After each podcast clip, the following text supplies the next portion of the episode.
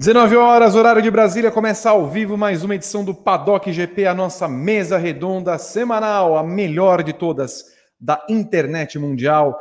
Você que é o nosso espectador desde a primeira edição, um beijo para todos. Se você está conhecendo o programa agora, seja bem-vindo ao canal do Grande Prêmio no YouTube. Siga, é, inscreva-se, ative as notificações. Temos vídeos todo santo dia aqui no nosso YouTube. Amanhã, Flávio Gomes tem GP às 10 para falar sobre o GP da Espanha. Espere amanhã. Enquanto isso, acompanhe hoje a lindeza da, no, da futura BBB 2022, Evelyn Guimarães, e do lindeuso Gabriel Curti, os titulares desta atração. Eu vou pegar o teaser de Gabriel Curti do comentário inicial. Bom, boa noite. Boa noite, Vitor Martins. Boa noite, Evelyn Guimarães, Rodrigo Berton, Renato Ribeiro, que apareceu aqui, tal qual Araci parte 1, Rodrigo Berton Araci, parte 2. É... Boa noite a todo mundo que está ligado em mais uma edição do nosso Paddock GP, né? É, eu não poderia começar o programa de outra forma que não é, falando basicamente o que a gente colocou no nosso título e na nossa thumb do vídeo de hoje, que é a Mercedes é, dando um baile na Red Bull é, de mesmo sem ter um carro incontestavelmente melhor. É, eu já acho que agora os carros estão no mesmo nível. A Mercedes chegou lá, a Mercedes conseguiu tirar o que tinha de atraso, é, mas ela compensa toda a falta de domínio que ela tem no carro de, desse ano, ela tem em outros aspectos. Ela tem com Hamilton espetacular e ela tem com um grupo de estrategistas que simplesmente. A, a, minha impressão é que eles sempre estiveram lá, mas eles nunca precisaram ser usados da forma que eles estão sendo usados em 2021. E eles estão mostrando que eles são muito bons. Minha deusa, minha louca, minha feiticeira. Tudo bem, Evelyn Guimarães? Bom tê-la de volta. Oi, Vi, boa noite. É, boa noite, Gá. Boa noite, Rodrigo Berton, Renato Ribeiro. Que, que dupla, não? Adorei essa todo esse sketch, sketch que eles fizeram agora, lindo demais. Boa noite a todos que já acompanham o Paddock GP aí no canal do Grande Prêmio no YouTube. Então, né, é, 3 a 1 é, não vou falar da Mercedes, né, porque o Guy já falou brilhantemente sobre essa equipe e o quanto ela é brilhante. Vou falar da Red Bull, que, pô, ela não se prepara para um final de semana, é, Verstappen ouve mal no rádio, né, entende mal o horário, o momento de entrar na pista, é, eles não têm pneus para responder é, uma eventual mudança de estratégia da Mercedes. Então, assim, não adianta ter um melhor carro ou um carro muito, muito bom se você não se prepara adequadamente para brigar com uma equipe que é perfeita, praticamente, né? Então, assim, é, entregou muitos, muitos pontos nesse final de semana a dona Red Bull. Você participa do nosso programa sempre pelos comentários nas redes sociais com a hashtag PaddockGP e, claro, também pelos comentários do nosso YouTube. E se você quiser, claro, contribuir conosco através do Super Chat, é a melhor forma de você aparecer nessa transmissão, porque nós somos os mercenários da informação, do jornalismo, do esporte a motor. Aliás, hoje tem meta de like? Sim. Temos meta de like para ter o Time Extended. Time Extended vai ser lá na Twitch, twitch.tv barra grande prêmio. Já fique preparado se tivermos a nossa meta. A nossa meta de hoje, na verdade, se bater a meta. A meta de hoje, 625 likes. Repetindo, 625 likes. Atingindo a meta, aparece a mensagem Time Extended. E aí vamos lá depois para a Twitch continuar o nosso programa, tá ok? Vocês me permitam que o Gabriel Carvalho e o Fernando Silva prepararam o roteiro, e se eu não seguir o roteiro, depois eles reclamam comigo, tá bom? Eu vou seguir aqui. O circuito de Barcelona recebeu no último domingo o GP da Espanha, a quarta etapa do Mundial 2021 da Fórmula 1. A prova foi vencida por Lewis Hamilton da Mercedes, com Max Verstappen em segundo e Valtteri Bottas o sempre solícito, em terceiro. Apesar da terceira vitória em quatro corridas disputadas, Hamilton precisou batalhar para garantir o triunfo, já que foi superado por Verstappen na largada e utilizou uma ousada estratégia de duas paradas para superar o holandês. Teria sido ousada mesmo ou era a estratégia correta? tal qual fez no GP da Hungria de 2019. A ultrapassagem vencedora veio com menos de 10 voltas para o final da corrida e agora o heptacampeão abre 14 pontos de distância para Max Verstappen. A Red Bull sofre mais uma derrota no começo do campeonato. O quão desesperado, Gabriel Curti, está o time após levar esse 3 a 1 da Mercedes? Foi outra vitória que escapou por conta da má estratégia? É, eu não sei nem se foi uma má estratégia. Eu acho que ficou mais na parte de quase de uma inércia para reagir ao que estava acontecendo ao redor deles. É, eu acho que a Red Bull não esperava o que aconteceu na classificação, mais uma vez. Né? Então já, já começa o fim de semana levando um atraso. E, e acho que a classificação mostrou bem como a Mercedes chegou na Red Bull.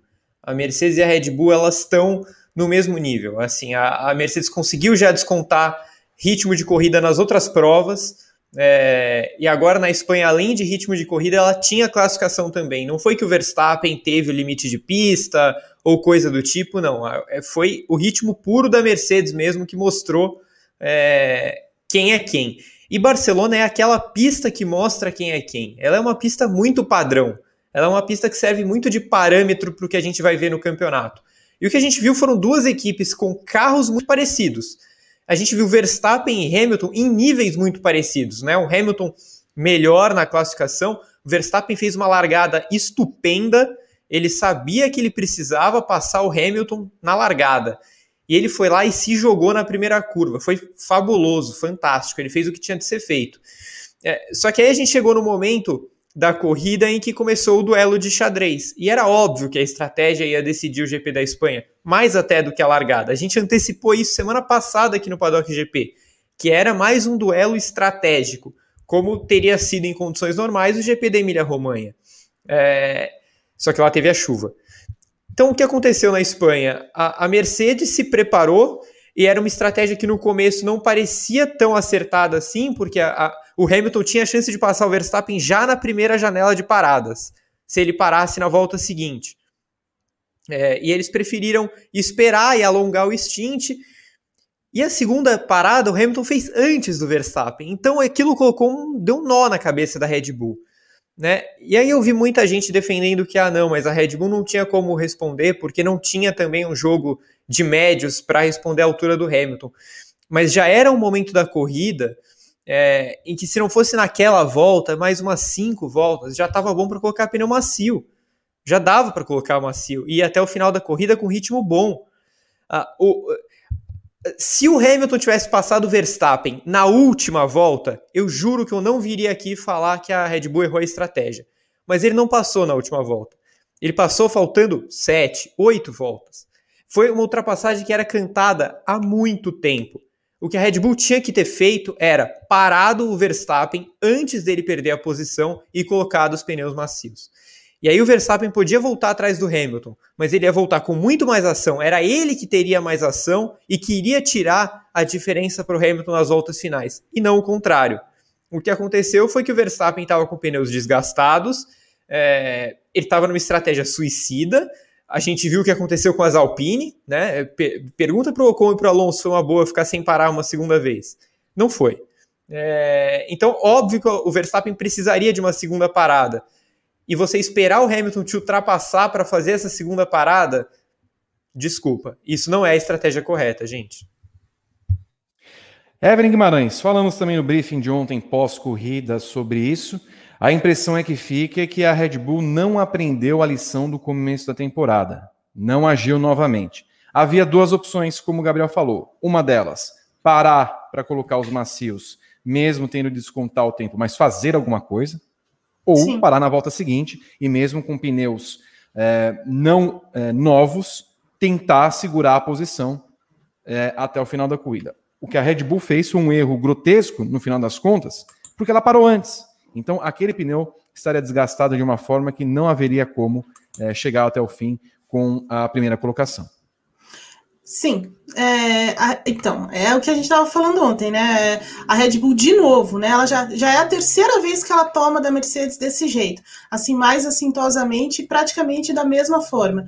A primeira vez foi na Hungria, em 2019, né? Que o Hamilton pega o, o Verstappen no final da corrida, o Verstappen está completamente vendido e a equipe sabia disso, e, e foi como ele falou: eu só fiquei esperando o Hamilton chegar. Ai, perdão. Foi uma tossezinha, né, Evelyn? Foi, é. Desculpa. Não, tudo bem, a gente fica aqui. Você está tomando o que, Evelyn? Uma aguinha? Uma aguinha, é. Daqui a pouco nós teremos mais uma, uma um momento Aracia aqui, tá bom? tá bom. É, então, aí, eles tinham essa, essa experiência da Hungria, depois a experiência mais recente, que foi no Bahrein, né? E agora, de novo, é, na Espanha.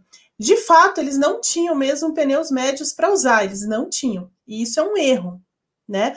Numa, numa, é, numa prova em que eles têm os dados, que eles imaginam já, já dá para você começar a prever a estratégia a partir de temperatura, a partir de um monte de, de situações que a gente consegue já prever de uma pista que todo mundo tem os dados. Então, assim, é um pouco amador da Red Bull não prever isso a Mercedes, a Mercedes tinha isso, eles tinham reservado um jogo de pneus extras, como o, o Hamilton depois é, confirmou depois da, da corrida. Eles tinham esse, esse jogo extra já pensando em eventualmente precisar de uma, de uma segunda parada, porque assim a, a, a Pirelli trabalhou de duas formas. Existe a, a, a, estratégia mais rápida seria duas, seriam duas paradas mesmo. Tava lá, mas tinha condição de fazer em uma se você cuidasse muito bem dos pneus, se você, né, cuidasse ali, poupasse, é, trabalhasse melhor, digamos assim, o cara larga na frente e vai embora, consegue fazer em uma parada.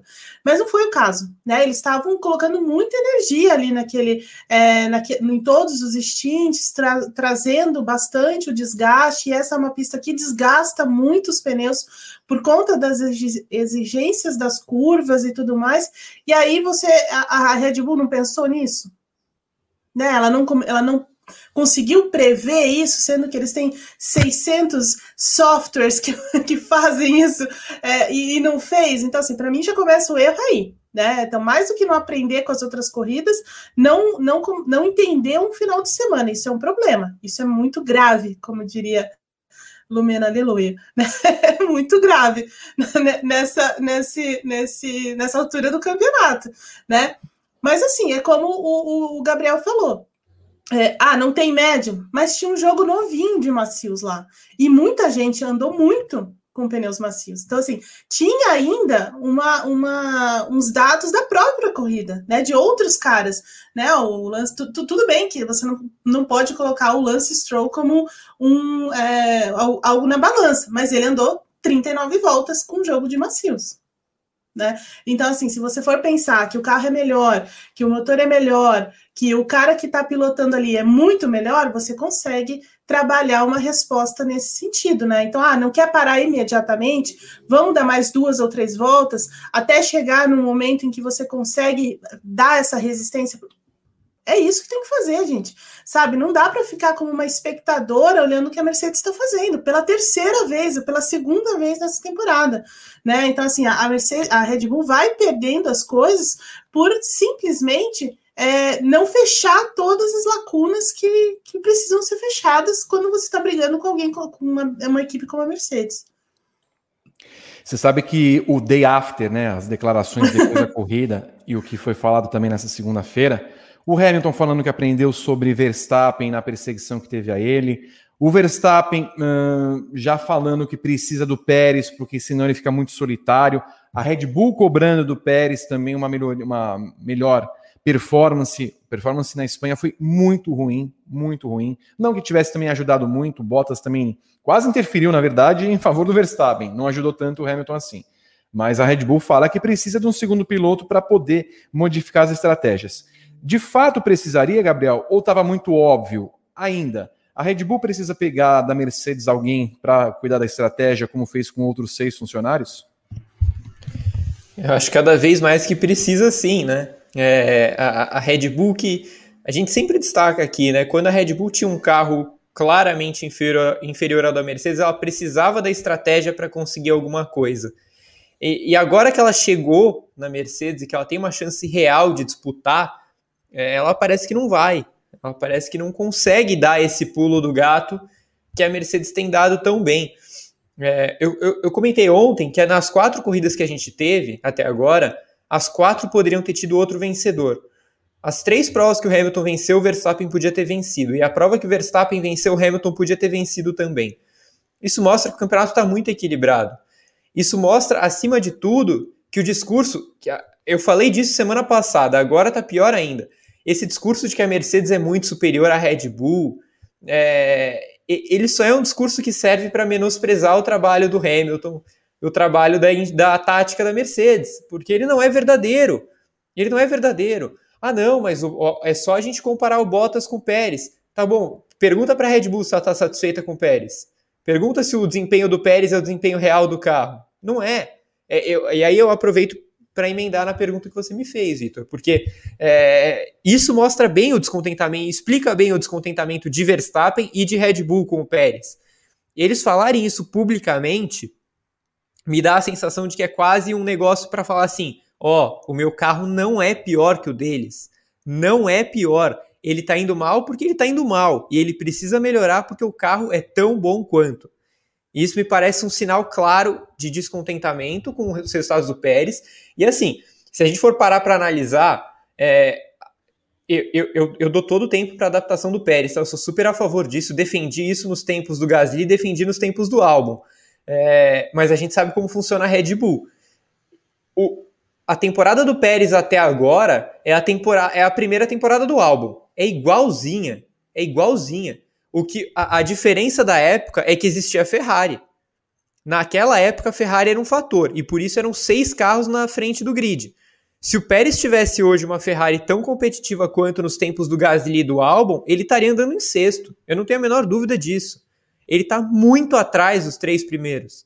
Né? Então o começo de temporada dele é igualzinho o, o que o Gasly estava fazendo nos dias dele que davam certo, o que o Albon estava fazendo na primeira temporada dele. É igual.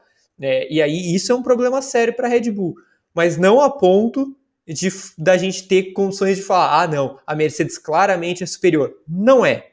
Não é. A Mercedes está no nível da Red Bull? Tá. A Mercedes chegou na Red Bull, a Mercedes corrigiu os problemas graves que ela tinha na primeira etapa do, da temporada. Ela tem um ritmo de corrida bom, ela tem um gerenciamento de pneus bom, o Hamilton é espetacular gerenciando o pneu, isso também é um fator sabe? É, também não dá para a gente falar, olha como chegam os pneus do Hamilton e olha como chegam os pneus do Verstappen e, e colocar isso só na conta de, de, Mercedes e Red Bull. Isso também tem a ver com o piloto.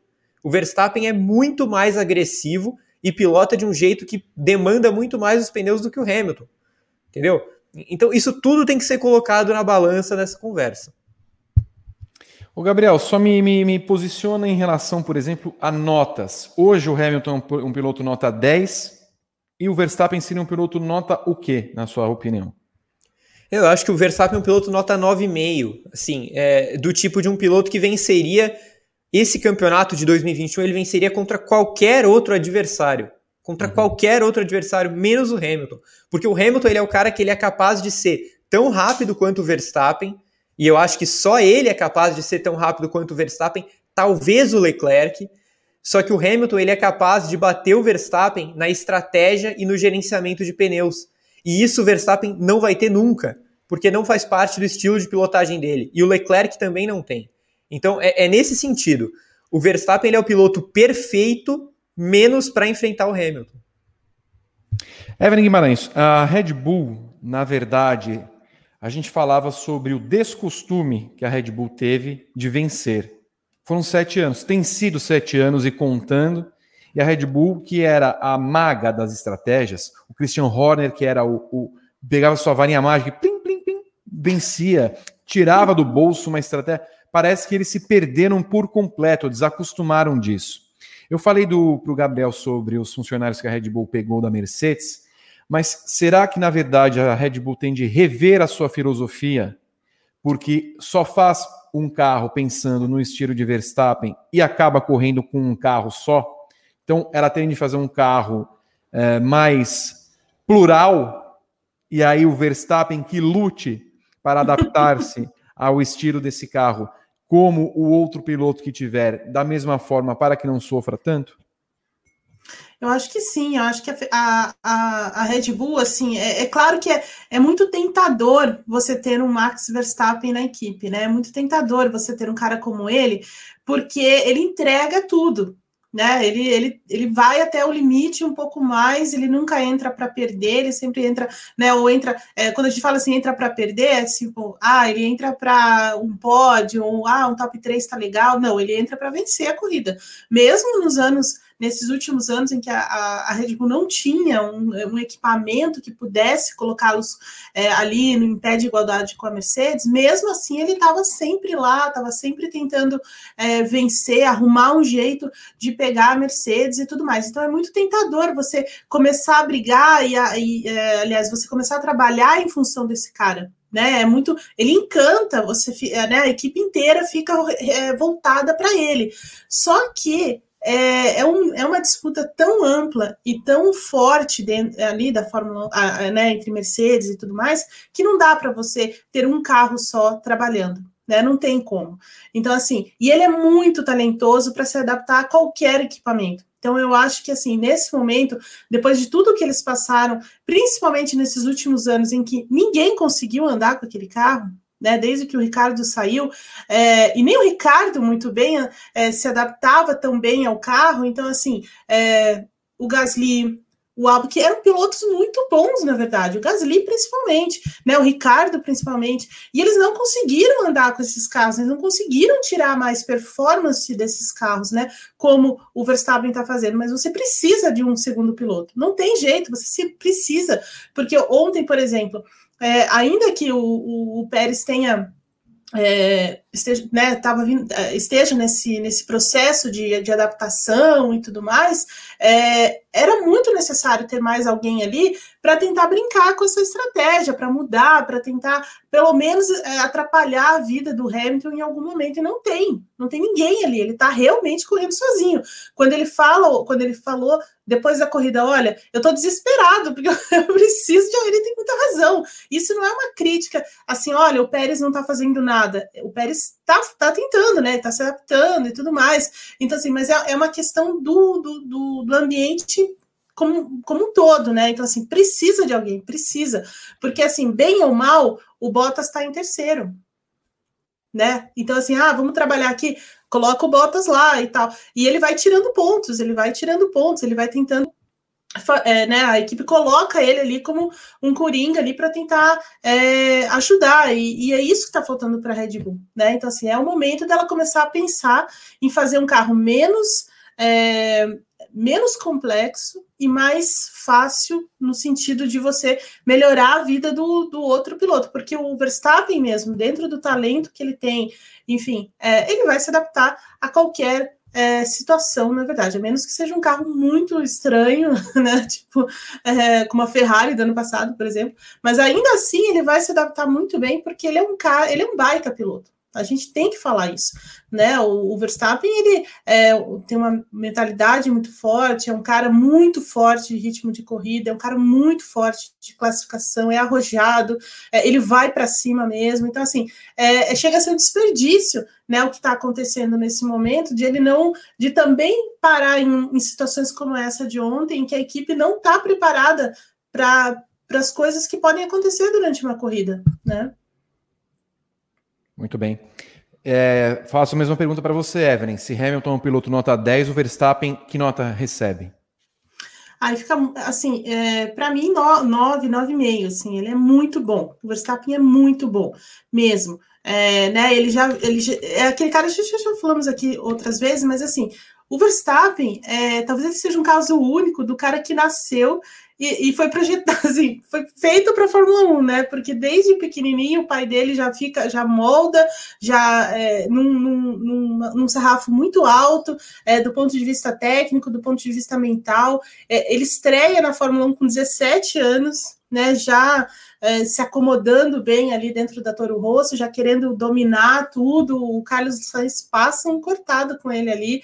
Quando ele chega na Red Bull, ele tem a chance, ele vence a primeira corrida. É claro que assim, ah, teve aquela aquele incidente entre o Rosberg e o Hamilton, ok. Mas ele aproveitou a chance. E no final, ele não deixou o Kimi Raikkonen, é, que estava muito em cima dele, passar. Enfim, ele mostrou do que ele é feito e ele vem mostrando sempre. É, todas as disputas, por exemplo, é, de roda a roda e tal, ele normalmente vence, né? Então ele é muito brabo mesmo. É, aquelas brigas que ele teve com, com o Leclerc em 2019 foi espetacular, né? Porque o Leclerc também é muito bom. O Leclerc é muito, muito, muito bom. Então, assim, é, ele está muito perto disso, mas ainda precisa é, de mais experiência um pouco. É, precisa de uma equipe como o Hamilton tem, e como ele teve na McLaren e como ele tem hoje na Mercedes. Né? Uma equipe que é, é, preenche esses é, o que falta, digamos assim, né?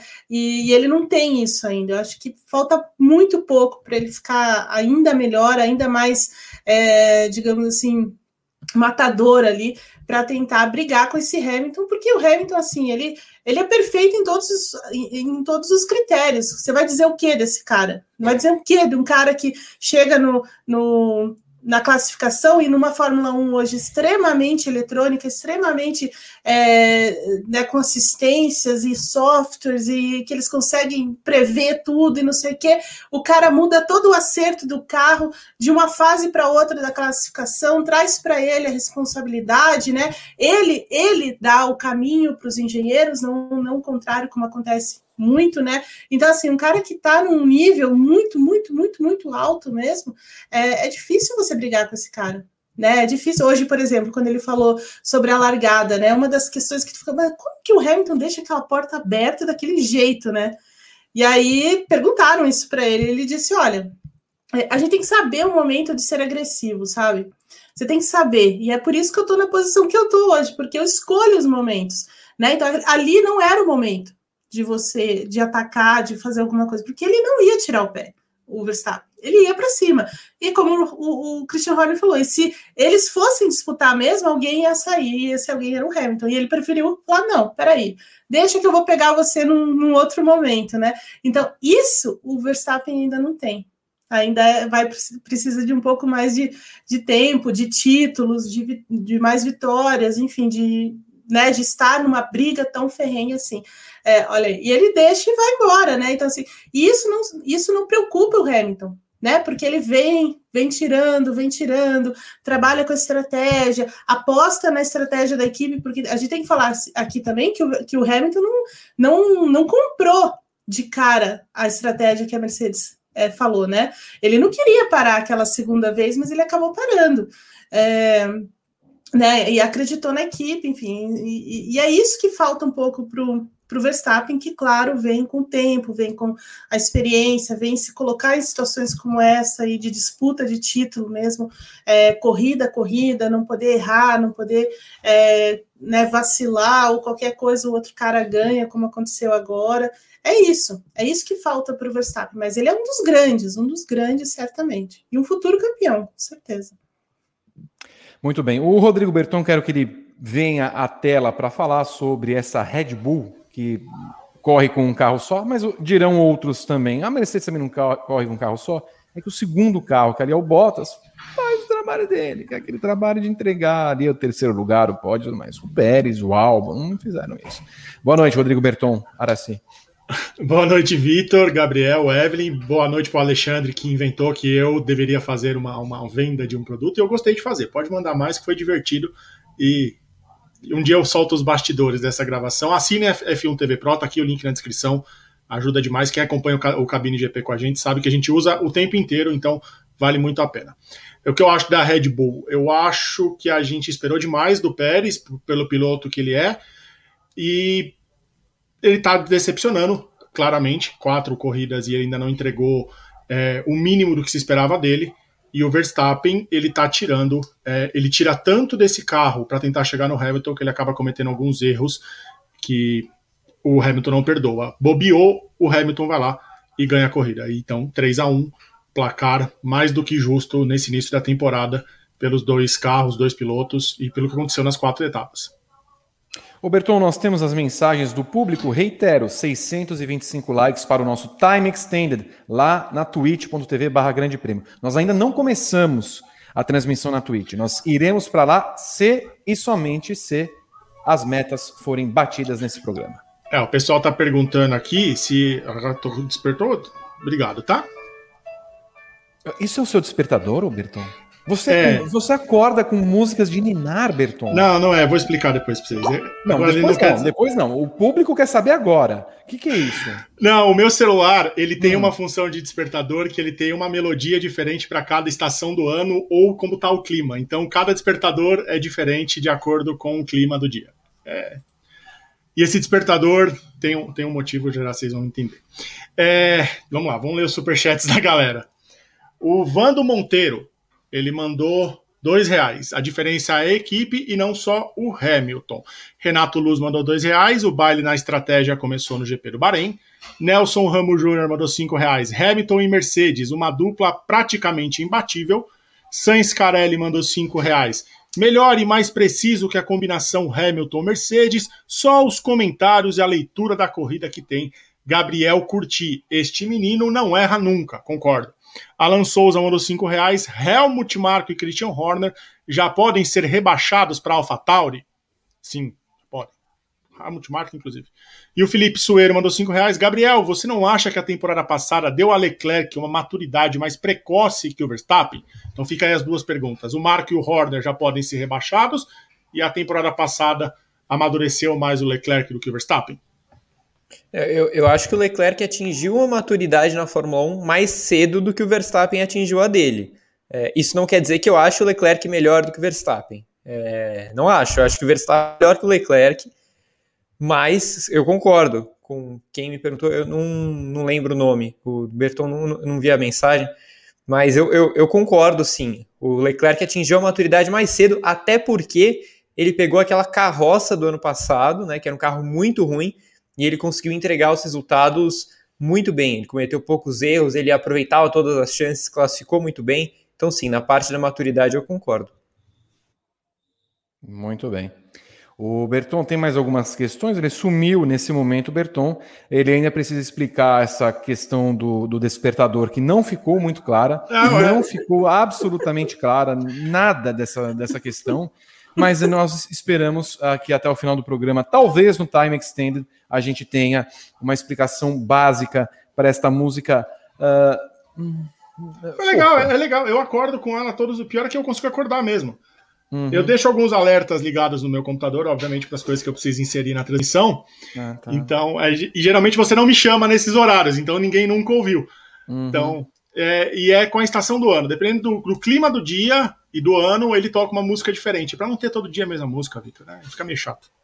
Você na sua casa, no seu despertador, tem alguma música relacionada com o automobilismo, a Fórmula 1 ou outros esportes? Coloque aqui com o que você acorda. Você acorda com o sinal básico do seu celular? Ou você tem aquele alarme que é pum, pum, pum, pum, pum, pum. Você acorda com aquele relógio antigão com os números em. em... Qual é aqueles números quadradinhos, Berton? Tem algum nome? E você fica o tipo. É, digital, como se fosse um, um digital. Ah, sim. Entendeu? Você acorda com a sua rádio preferida, você acorda no Spotify. Então, coloque aqui, por, por gentileza, para a gente saber, tá bom? Eu, eu durmo ouvindo o Padocast e acordo com esta serenata maravilhosa. Então, eu deixo lá no Spotify o canal do Grande Prêmio, vou ouvindo os episódios antigos do Padocast também. Então, fica aí o, o convite. É, é, é divertidinho para ouvir de noite, o papo é gostosinho. Terminou o Padocast, você desliga e vai dormir, aí você é, é acorda com uma bela melodia.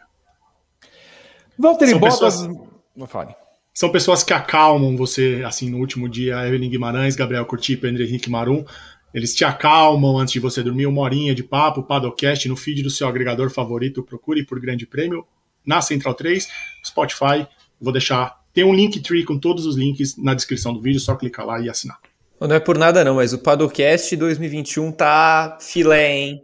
Quem não tá ouvindo tá perdendo, viu? É Vá ao seu agregador preferido, toda quinta-feira, um novo episódio do nosso Padocast. Valtteri Bottas, mais uma vez, foi o terceiro colocado e o elemento do pódio.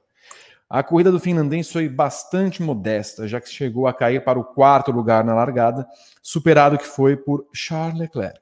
Em nenhum momento promoveu uma ameaça real ao clubinho de Hamilton e Verstappen. Porém, um movimento do piloto chamou atenção na corrida. Após o segundo pit stop de Hamilton, a Mercedes pediu para que o finlandês não segurasse o companheiro de equipe. Em uma postura bem diferente do que já foi visto de Valtteri, ele dificultou a ultrapassagem, o que custou alguns décimos para Lewis naquela volta e que poderia ter atrapalhado a estratégia do, do heptacampeão. Afinal, Gabriel Curti, o que, que isso significa? Que Bottas está cansado de ser o segundão e que desestabilizar Hamilton é a intenção do finlandês? Não. Para mim, isso significa que ele já sabe que ele não vai continuar na Mercedes. É, porque de verdade, de verdade, é, eu acho que se ele ainda tivesse alguma esperança, ele jamais faria isso. Vamos analisar friamente o que estava acontecendo na temporada até então. A gente até vinha falando que a temporada do Bottas não era tenebrosa, a temporada do Russell não era boa e a temporada do Ocon não era boa o suficiente para fazer o jogo virar tanto assim. Então o Bottas estava no jogo, teoricamente. Mas para ele tomar uma atitude dessas numa corrida em que ele está em terceiro, é, realmente só se ele sabe que ele tá com a cara na rua já e que nada vai mudar a situação e que agora ele vai bater o pé. É, porque assim, nada explica, nada explica. Cansou de ser segundão agora, quatro anos depois. Ele teve, ele teve esse tempo todo para deixar de ser segundão e nunca mostrou nada. Então, me parece claramente alguém que está no, no famoso aviso prévio, né? Curtindo aqueles últimos meses com aquela boa vontade e, e vai fazendo dele. E, e, isso só mostra como, como o Pérez está mal, né? Porque o cara está completamente sem vontade e está andando bem na frente do Pérez. E eu só queria deixar uma coisa comentada aqui, porque eu não sei se a gente vai falar mais tarde. O Bottas só passou o Leclerc porque a Ferrari falou: ah, não tô afim de brigar. Não quero brigar, hoje eu tô, hoje eu tô da paz a, estratégia da Ferrari com o Leclerc é uma coisa que a gente para para analisar e fala assim, cara, por que que você não foi, não tentou complicar a vida do Bottas? O Leclerc estava na frente do Bottas na primeira janela de paradas. Quando ele volta, ele já está, sei lá, 20 segundos atrás. A Ferrari simplesmente abriu mão de qualquer tipo de briga é, para evitar desgaste. O, falando em botas e desgaste, ele está desgastado demais, o Evelyn Guimarães. É de fato isso? O, o talãozinho do a porta da rua, a serventia da casa, já foi mostrado para ele? Ah, eu acho que sim, eu acho que sim. Eu acho que já sabe que que é, não vai durar muito mais na, na Mercedes. Mas assim também, é, é, meio burro da parte dele o que ele está fazendo, né? Na minha, na minha singela opinião, assim.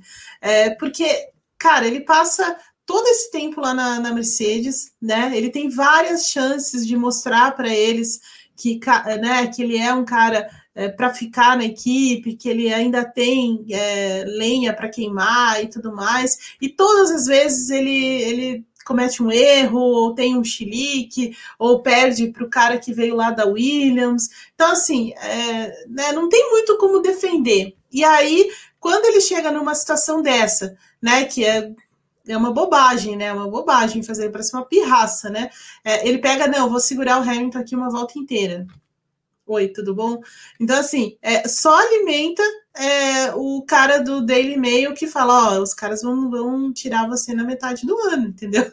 E fica lá dando, dando é, mais e mais corda para toda corrida os caras perguntarem: e daí, vai sair nessa corrida? Vai sair na outra corrida? Vai não sei o quê? Tá, sabe? Ele chama a pressão para si próprio numa situação dessa, entendeu? Então, assim, é muito burro da parte além de tudo, é muito burro da parte dele. É, e eu, se fosse Toto Wolff, já, já trocava em Mônaco, sabe? Tchau, vá, né? é, já me irritei, eu me irritei com Bottas. Me irrita, me irrita. O, o Eve, imagi, imagina, que, imagina que plot twist maravilhoso. Sim. Né?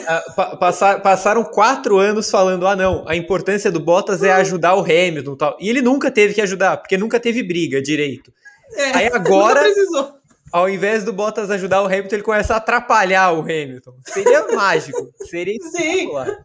Sim. Bottas na Red Bull em 2022. Mas aí que tá, eu acho que nem para isso ele serve, entendeu? Porque ele atrapalha tudo errado. Desculpa, gente. Porque, além de tudo, ele atrapalha tudo errado, né? Então, assim, é, nos piores momentos, o cara é muito. Né? É isso, assim. Mas seria lindo, né? Seria lindo. E eu, eu, acho assim, porque o Bottas parece aquele, aquela birra, né? Então, assim, ele. Tô, tô de mal, assim, tô, tô na bronca, mas não quero falar. É, bem isso mesmo. É, não quero falar, mas vou ficar aqui, sabe? É, é que nem o Arthur, assim, ah, eu vou acabar com a festa de não sei quem, vai, eu vou fazer, vou acontecer, ele não faz nada. É isso. Eu gosto das referências que a Evelyn tem pego. Eu não aguento mais, eu tenho que me livrar disso. Eu tenho que ela, ela, ela, ela, ela vai para lá ano que vem, né? É não importante vou. a gente falar. É. Vai. Mas, mas assim, não, não só, só, acrescent, só, acrescentando uma coisa. Esse ano, em, é, em especial, tem uma coisa que não tinha nos últimos. Além do fator que o Russell deve assumir a Mercedes no ano que vem e tal, além disso, esse ano o Huckenberg está no banco, né? Não tinha é, isso então. ano passado. Esse tá ano tem. É. Eu vi seu tweet. Eu vi seu tweet sobre isso. Você, né? É. é. Olha, eu, de, nessa, nessa, nessa etapa eu não falei nada, não, mas quando o Huckenberg assinou com a Mercedes, eu falei que ele tava. que o Bottas tinha uma sombra lá. É, olha. E é uma sombra grande e, e sólida, né? Que tá ali. Nós, nós nunca falamos disso, né? Mas vocês veem alguma chance do Huckenberg ser titular em 2022, dentro daquele cenário que colocamos que primeiro teria uh, Russell e Bottas, numa segunda, no segundo patamar ali Ocon, porque os dois não vinham tão bem, mas o Huckenberg agora como piloto Huckenberg, como piloto reserva, teria alguma chance aí, Gabriel? Para mim a chance é se o Bottas for defenestrado esse ano. Aí eu acho que ele tem chance. Porque se acontece esse cenário da Mercedes abrir mão do Bottas durante a temporada e o Huckenberg consegue impressionar na, nas etapas que ele tiver, eu não vejo nenhum impeditivo dele continuar. Nenhum. Agora, se ele não entrar nessa temporada, se o Bottas for até o final, aí eu acho que fica difícil. Porque aí a Mercedes apostaria em alguém dois anos fora da Fórmula 1. É, e a gente tá vendo como tá o Alonso, né? Então eu acho que nesse é, seria mais isso. Se o, Bo, o, o Wolf perde a paciência com o Bottas e chuta o Bottas, o Huckenberg entra e, e frequenta pódio e atrapalha o Verstappen, aí ele, eu não tenho dúvida que ele fica. E para você, eu concordo. eu concordo, eu concordo. Eu acho que é, o, se o Bottas continuar nessa toada, né? E assim, ah, eu, eu não tive má intenção, mas, cara, eu não tô aqui para deixar ninguém. Ô, oh, gente. É, eu não tô aqui para de deixar ninguém passar e tal. Ele vai, ele vai começar a irritar, vai começar. Olha aí, ó, viu? Estão lendo? Eu vou ser campeão do PBB, estão lendo? É, eles não vão, ele não vai ter paciência, ele não vai ter paciência, ele vai se irritar muito rápido. E se acontecer isso, estamos rezando para acontecer, para dar uma, uma, mexa, uma mexida na, na temporada também. É, cara, ele tem muita chance, o Huckenberg tem muita chance mesmo. E é alguém que a Mercedes considerou em algum momento, né? A gente tem que lembrar disso. A Mercedes considerou não era, o Hulk. Não era para ser o, o, o, Não era para ser o Bottas. Exato. Ele tinha assinado com a, com a Renault na época, né? Com a Renault, é, exatamente. Mas é, seria lindo. Eu, eu acho que seria é, uma, uma, uma troca emocionante. Vou ler alguma sequência aqui do, do episódio Bottas Toto Wolff para vossa apreciação. Perguntaram lá, né, para o Bottas. E aí? Que aconteceu? Eu não estou aqui para deixar passar. Foi o que ele respondeu. Não sei se é assim, mas talvez tenha sido. Aí perguntaram para o Toto Wolff: e aí? Olha, um dia difícil novamente. Aí, mas tudo bem, desenvolva, discorra. Os instintos dos pilotos resumem o que eles são. Gostaríamos que, porque eles estavam em uma estratégia completamente diferente, que Bottas tivesse a abertura feita e que ele deveria ter deixado passar mais rápido. Mas no fim das contas, nós conseguimos o resultado. Consigo até entender que Valtteri teve um dia difícil e estava chateado, mas se tivéssemos perdido a corrida, eu seria mais crítico. No fim das contas, é algo que podemos aprender. E isso serve para os dois lados. É isso que estamos discutindo de uma forma bem camarada. É, há uma mensagem aí, Gabriel. É uma mensagem bem clara. É, não perdeu a corrida, não, não foi aquilo que influenciará na corrida, até porque, o, como você falou, a ultrapassagem aconteceu voltas antes da bandeirada. Se passasse na última volta e não tivesse conseguido, eu tenho a impressão que a gente está, estaria falando de Huckenberg já fazendo aquecimento para entrar no carro número 77 e colocar o 27 ali. Mas a cada corrida nós temos percebido mensagens muito claras de Toto Wolff para Valtteri Bottas. Não, é, acabou completamente a paciência, assim, no sentido de que já ele já não deixa mais de mostrar publicamente a irritação dele com Bottas. É, e isso foi uma coisa que marcou muito essa relação durante esses quatro anos. A, a Mercedes e o Toto, principalmente na figura dele, sempre tiveram é, muitos dedos para tratar com Bottas. Sempre evitaram chamar o Bottas de copiloto, de segundão. E quando isso aconteceu, virou um nossa, olha que absurdo que eles falaram. O Bottas ficou irritado. É, só que depois que isso aconteceu, isso começou a ficar mais frequente. E principalmente em 2021, isso tem sido uma tônica. A Mercedes não tem escondido a insatisfação com o Bottas, tem falado no rádio dele quando as coisas estão ruins, tem falado nas entrevistas quando as coisas estão abaixo do esperado, tem criticado algum tipo de postura do Bottas. É, então, assim, me parece, por tudo que já aconteceu entre Bottas e Mercedes, com certeza é o pior momento dessa relação. E, e, nada me tira da cabeça que já é o momento da relação em que as duas partes sabem que elas não vão continuar juntas. E que, no fim das contas, da parte da Mercedes, eu entendo que eles só querem que isso termine bem. Da parte do Bottas, eu já não sei. Da parte do Bottas, eu acho que ele já ligou o botãozinho do F. Foda-se. É. Que tal, Evelyn? Eu acho também, acho que é, a, a, coisa ali está caminhando para o fim mesmo. É, não parece assim. Pessoalmente, tá? A gente brincou e falou: olha, é, ele vai perder paciência e tal, mas eu acho muito difícil que aconteça uma troca no, na metade do campeonato. Né? Porque isso vai muito contra as coisas que a Mercedes faz, o modo que eles trabalham, principalmente do Toto Wolff. Então acho que ele não muda. Mas certamente é o último ano dele na equipe. Assim, é muito último ano, sabe? E, e é só para falar assim, o que, o que levaria ele à troca? Eu acho que só um acidente, uma batida, assim, tipo é, Rosberg e, e, Hamilton Áustria, ou Spa, ou qualquer coisa nesse sentido, ou mesmo na Espanha, né, como a gente falou antes, poderia abreviar a saída é, do Bottas. Tá? Mas é a última, é a última temporada dele lá dentro, é, não está mais funcionando né? Não está mais funcionando o relacionamento entre eles, é toda vez uma, uma alfinetada, é toda vez uma, uma questão como essa, um, um diálogo como esse que a gente viu hoje. O, o Toto Wolff vem entrando no rádio do Bottas o tempo inteiro, né? Então, assim, isso não é comum, isso não é comum. É, quer dizer, a, a, coisa ali tá, tá indo de mal a pior e vai acabar nesse ano. Vai acabar realmente, porque não tem mais né? É, o Bottas não tem condição de, assim, se você, ah, quem sabe uma disputa entre os não tem condição, não tem a menor condição, né? Ele não tem condição técnica de enfrentar o Hamilton e nem condição mental de, de, de de enfrentar o Hamilton e nem uma disputa por título, né, eventualmente. Então não adianta, né? Então, por exemplo, que nem aconteceu na Ferrari, né? Quando o Schumacher quebra a perna lá em Silverstone e o Irvine vai pro pau, né? Ele vai e disputa o negócio. O Bottas não tem isso. O Bottas não seria um cara para fazer isso. Então, assim, não é, não tem não não tem outro cenário, na verdade, nesse momento. Muito bem. Olha só, deixa eu falar uma coisinha para vocês. O papo tá ótimo. Fala. Tá ótimo. Vou fazer uma pausa, porque eu queria colocar na tela. Coloca na tela, Berton. O nosso convidado especial, ao vivo em tempo real. Olha que maravilha! A Nespresso está aqui. O Olha. Sistema Verto está aqui. Eu vou fazer um café ao vivo para que a gente tome. Está maravilha. Vocês estão vendo aqui. Sabe, é, quando a gente quer beber um café bom, ó, ó. É muito chique isso. É muito chique, não é mesmo? É muito charmoso. A gente aproveita aqui, Evelyn Guimarães, o máximo com esse novo sistema Verto da Nespresso, que é a nossa patrocinadora. Para quem não sabe ainda, o sistema Verto acabou de chegar no Brasil e traz novidades muito saborosas.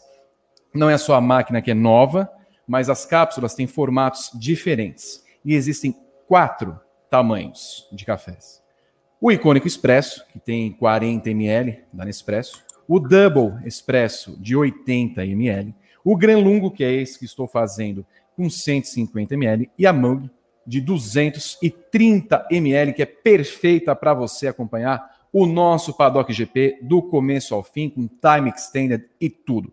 E por conta dessa nossa tecnologia exclusiva da Verto, associada à centrifusão na hora da extração, os cafés da Nespresso saem com um crema maravilhoso que os deixa mais cremosos e aromáticos. Você olha se tivesse odor para vocês sentirem o que sai aqui, essa delícia de café.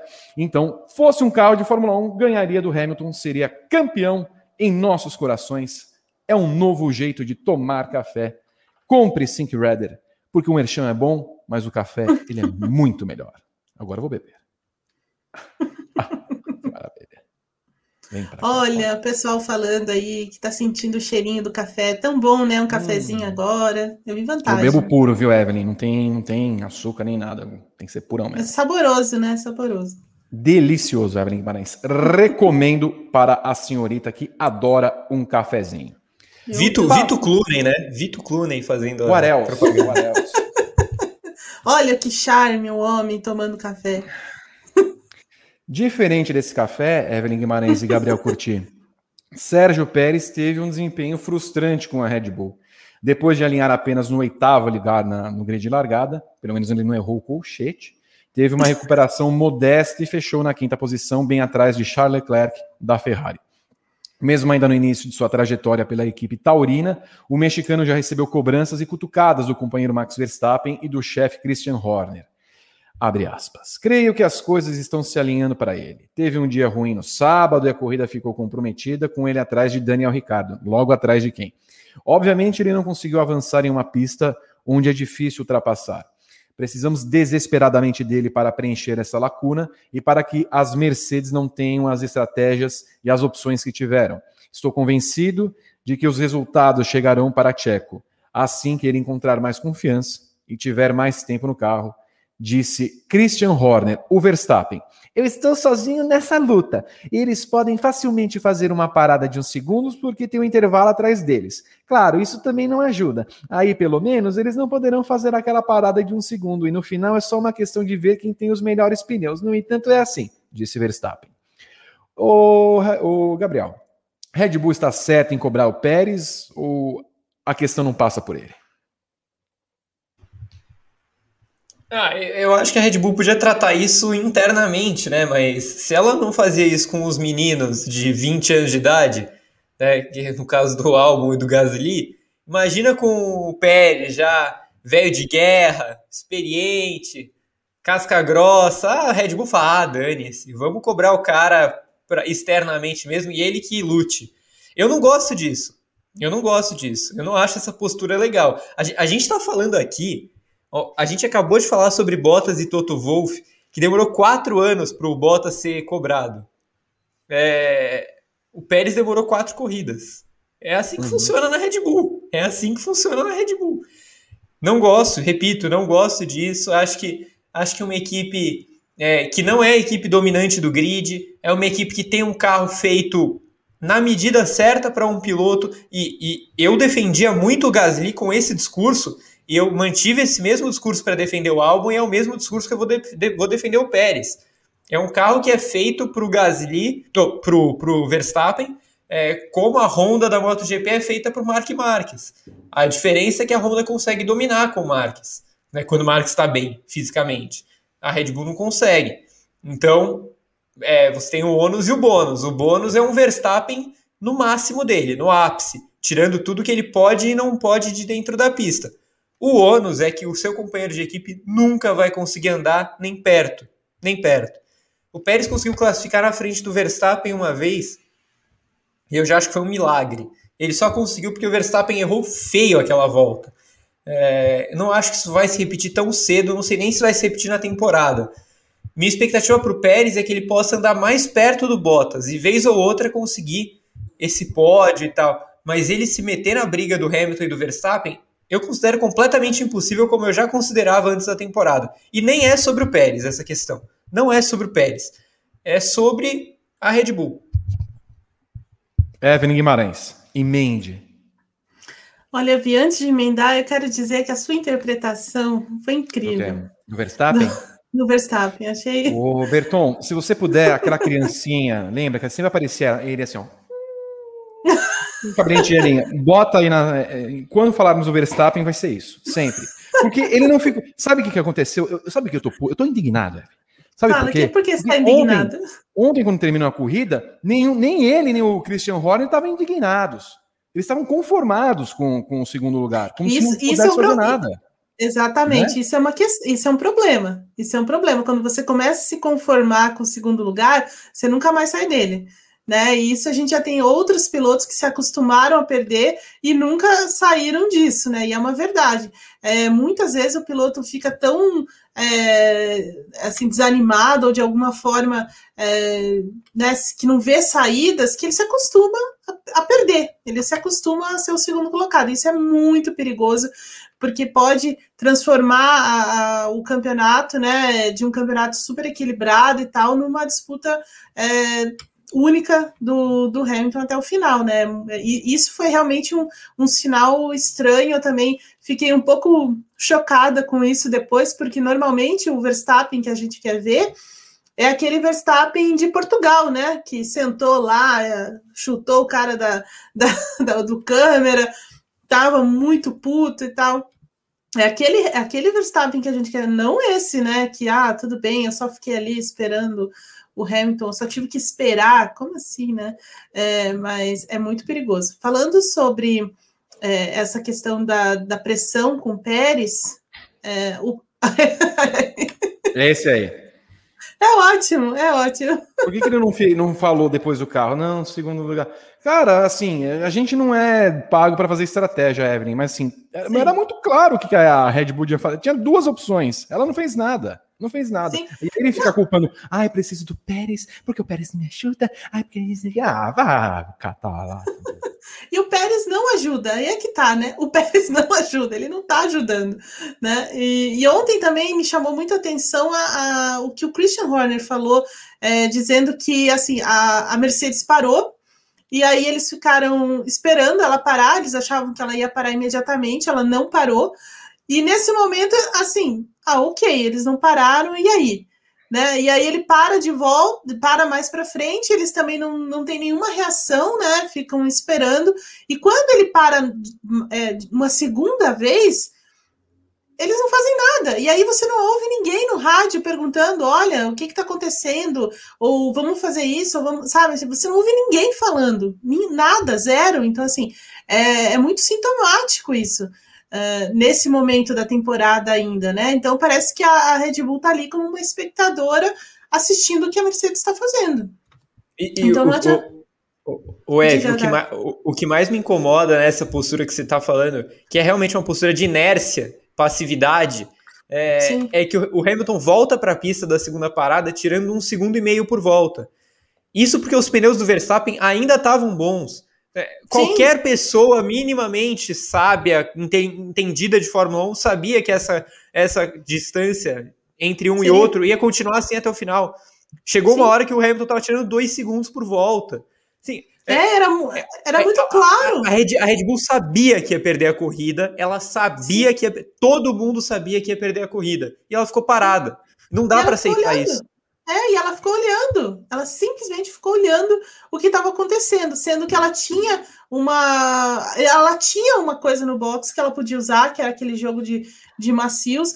Na melhor das hipóteses, assim, na, na, aliás, na pior das hipóteses, ele ia voltar no pau a pau com o Hamilton ali no final, e aí, é, né, aquela coisa que a gente quer ver mesmo, uma disputa bem aberta é, entre eles, entendeu? É, mas nem isso eles fizeram, nem isso eles arriscaram. Então, assim, daquela Red Bull que a gente viu em, em alguns momentos arriscando, trocando pneu com safety car, com não sei o quê, e vencendo, não tem mais. Parece que não tem mais. Realmente eles estão apostando numa coisa de segurança do que em arriscar para uma vitória. Ao contrário da Mercedes, que está com, com, a faca, o queijo na mão e ainda continua arriscando, continua melhorando, continua pensando em coisas diferentes. E a, e a Red Bull, de novo, teima é, em não aprender as lições. Eu acho que isso é o pior né, nesse momento. Me deixa eu perguntar uma coisinha para até ficar claro do que entendo dos comentários de vocês. Vocês entendem que se, por exemplo, o Hamilton parou na 42, o Verstappen parasse na 43 com os pneus usados e voltasse à frente, mesmo assim o Hamilton ganharia a corrida? Vocês têm essa impressão, Gabriel? Eu acho que não. É, eu, eu acho que não, porque, pr primeiro ponto, o Verstappen voltaria na frente, né? É, a, os gráficos indicavam isso. É, e os pneus macios eles estavam durando bastante na corrida. Mesmo assim, não era o que eu teria feito. Eu teria parado umas 5, 6 voltas depois, e mesmo que voltasse atrás do Hamilton, você teria um pneu macio muito confiável para ir até o final da corrida. Que então, era um jogo é, novo. Era o jogo novo. Desculpa, era, era o jogo, jogo novo. novo. É. Era o jogo novo. E o jogo do Hamilton é o que ele usou no Q1. É, não era, era um jogo exatamente novo. Isso. Né? Então, assim, o que não podia ser feito era esperar tanto tempo pro Ham, a ponto do Hamilton te passar para depois você parar. Isso não podia ser feito, entendeu? Você também tem essa impressão, Evelyn? A Red Bull Eu poderia tenho. de fato ter ganho a corrida, voltasse à frente, ou o Hamilton teria mais ação no final? Não, eu acho que o Verstappen teria mais ação no final por conta dos pneus que ele estava usando. Né? Ele estava com um jogo novo, um jogo de macios, né? E, e, e, em cima dos macios é onde estava a melhor, o melhor desempenho da Red Bull, isso desde sexta-feira. Então, assim, é, eles tinham essa, digamos, essa carta na manga que eles não quiseram usar, que eles ficaram com medo de usar, entendeu? E era o que tinha de fazer. Se ele, assim, eu não pararia, é como o Gá falou, eu concordo com ele. Eu não pararia, eu não pararia logo em seguida, não responderia logo em seguida, mas é, deixaria aquelas voltas ainda para você ter o, as voltas certinhas do, do pneu, que era em torno de 20 voltas, mais ou menos, que você poderia usar. E, e, e mandava bala, entendeu? Ele ia voar na pista. Ia voar. Faria, pista. faria o mesmo que a Mercedes fez na primeira parada, né, Evelyn? Porque exatamente. eles quatro voltas depois. Isso. Isso, Isso, exatamente, exatamente. E aí é, chega lá para o pau a pau, entendeu? É, e o motor da Honda estava rendendo muito bem, nessa corrida. Então a gente viu várias vezes em que o, o, Verstappen conseguia abrir uma vantagem na reta, é, entrar na reta até com mais, mais ação do que o, do que o Hamilton, é, e ele poderia usar isso a favor. Então, assim, é inexplicável a Red Bull não, pelo menos, não pensar isso, não cogitar e deixar para trocar no final só para fazer uma volta mais rápida, sabe? Isso também não, não faz sentido. Esse cenário que a gente está falando, na pior das hipóteses, o Verstappen voltaria uns 5, 6 segundos atrás do Hamilton, com um pneu macio de zero volta contra um pneu médio de 7 voltas. Gente, com tempo, com tempo para fazer, com entendeu? tempo para passar. Era teria 20, 20 voltas para passar com um pneu 7 voltas mais novo e de uma gama mais macia. Exatamente. Era mais ou menos a história do, do Bahrein. Era mais ou menos a história do Bahrein, entendeu? Mas com mais tempo, com mais tempo ainda. Então, assim, ele ia, eh, sabe, ah, ele vai ganhar a corrida, ele vai passar? Não sabemos, porque isso é a disputa. Mas ele teria uma chance de disputar essa vitória, coisa que ele ficou sem chance, né? Porque no final ali o Hamilton chegou com muita ação é, e ele ficou vendido. Ele simplesmente ficou vendido. Só analisando os dois cenários. Se ele para na 43, volta na frente, até falamos isso no, no briefing ontem, Evelyn. Toda vez que o Hamilton abria a asa, em nenhuma das vezes, nenhuma das vezes nessa corrida, ele conseguiu chegar no final da reta e emparelhar com o Verstappen para efetuar a ultrapassagem. Nenhuma. O Verstappen teria um pneu mais novo e teria esse respaldo da corrida, de ter visto nos dois primeiros trechos que a Honda tinha um motor que segurava no fim da reta a ultrapassagem ou a tentativa de. Na segunda, no segundo cenário, a mesma forma. Estando esse motor em condições iguais, quando o Verstappen chegasse em Hamilton e pudesse abrir a asa, ele provavelmente teria potência da mesma forma para atacar e tentar efetuar a ultrapassagem, mas foi como vocês falaram. Não houve nenhum nem outro. E para uma equipe que parou na volta 22, parou com um terço de corrida, não havia a menor condição. Se essa fosse a tática, desde o início, eles deveriam ter colocado pelo menos os pneus duros, não os pneus médios, porque não faria sentido. Até porque vocês falaram, ele estava tomando um segundo e meio, dois por volta com esses pneus que não caíram bem para o carro do Verstappen. Estava muito clara a estratégia da, da, da Mercedes e estava muito claro que a Red Bull deveria responder e isso acabou não acontecendo. Eu quero chamar mais... o Rodrigo Bertão. Fale, fale, fale. Antes, do, antes do Bertão, posso só, só falar uma última coisa sobre isso? É, quando a antes, um pouquinho antes da corrida, a Pirelli sempre coloca as estratégias, né? Aquilo que a, a, a, a estratégia mais rápida, aquilo que pode acontecer de forma mais é, normal e tal. E a estratégia mais rápida, a mais rápida que a Pirelli é, colocou era começar com pneu macio, como eles começaram, 19 voltas, mais 28 voltas no pneu médio e o restante da corrida nos pneus macios de novo. Então, assim, a, a própria Red Bull, não, sabe, ela não seguiu é, o plano é, mais rápido que a Pirelli é, entendeu, de acordo com o desgaste, dos, o desgaste médio de todos os pneus para as equipes. Tava na cara, tá, entendeu? A, a, própria Pirelli colocou isso antes, um pouquinho antes da corrida. Aí está ele, para trazer a palavra com o seu despertador que ainda segue sem explicações. Daqui 10 minutos ele toca de novo. Aí se, ah, se então... tiver ao vivo, eu vou deixar tocando inteiro para vocês ouvirem. Eu trago a boa nova. Sabe qual é a boa nova? Qual é a boa nova? Ah, Time Extended. Time Extended. Batemos 625 likes, acabamos de bater. Então, ó, já vamos fazer assim, ó. É, quando o Vitor estiver se despedindo, eu vou iniciar a live na Twitch, então vocês vão poder assistir lá também o Vitor se despedindo. Vai todo mundo para lá, twitch.tv grande prêmio. Eu vou colocar o link no chat. O link tá na descrição. Tá na descrição. O pessoal fala, ah, vocês não colocam o link na descrição. Sim, tá lá na descrição. twitch.tv grande prêmio. Vai estar tá aqui no chat. Então, é, a discussão vai continuar na Twitch por mais uns 20 minutos. Depende. Depende de se vocês forem em peso para lá e tiver mais de 300 pessoas assistindo, a gente fica mais um pouco, né, Vitor? Sem dúvida nenhuma. Então, inclusive já está no nosso chat, vem aqui, twitch.tv Já deixa, inclusive, a aba aberta. Isso, deixa, deixa lá. Vocês vão receber uma notificação, se inscrevam no canal lá na Twitch, vocês vão receber uma notificação e quando a, o time extended começar, ah, aí o pessoal reclama, por que vocês não fazem aqui? É outro programa, gente. É outro produto. A gente vai terminar aqui, o mesmo programa de sempre, e começar outro lá. É um chorinho, o um chorinho na Twitch, que é uma plataforma onde a gente pode falar é, mais é, termine o café, Vitor. Aliás, bela ação, Vitor. O pessoal está Obrigado, elogiando demais o seu desempenho. Eu adorei, quero fazer mais vezes. Eu San Scarelli. Escola, o Bertone, na escola Ciro Bottini. Ciro Bottini. San Scarelli mandou 5 reais. Gasly errou o colchete. Beleza. Mas a AlphaTauri fez o primeiro pit stop em 8.7 segundos e o segundo em 6.7. Aí fica difícil, né, Gá? É, cara, as últimas voltas do Gasly ontem foram muito boas. Muito boas mesmo. Assim, ele saiu de 14, chegou em décimo empurrando o Ocon. É, acho que ele errou feio no negócio do colchete, é um erro que você não pode cometer. É, é, é, é aquele erro que você não pode deixar passar mesmo. Tipo, pô, cara, se liga, né? Não deixa a roda na frente do negócio. Então ele tomou 5 segundos e por isso o primeiro pit stop foi tão lento, porque ele estava cumprindo a punição.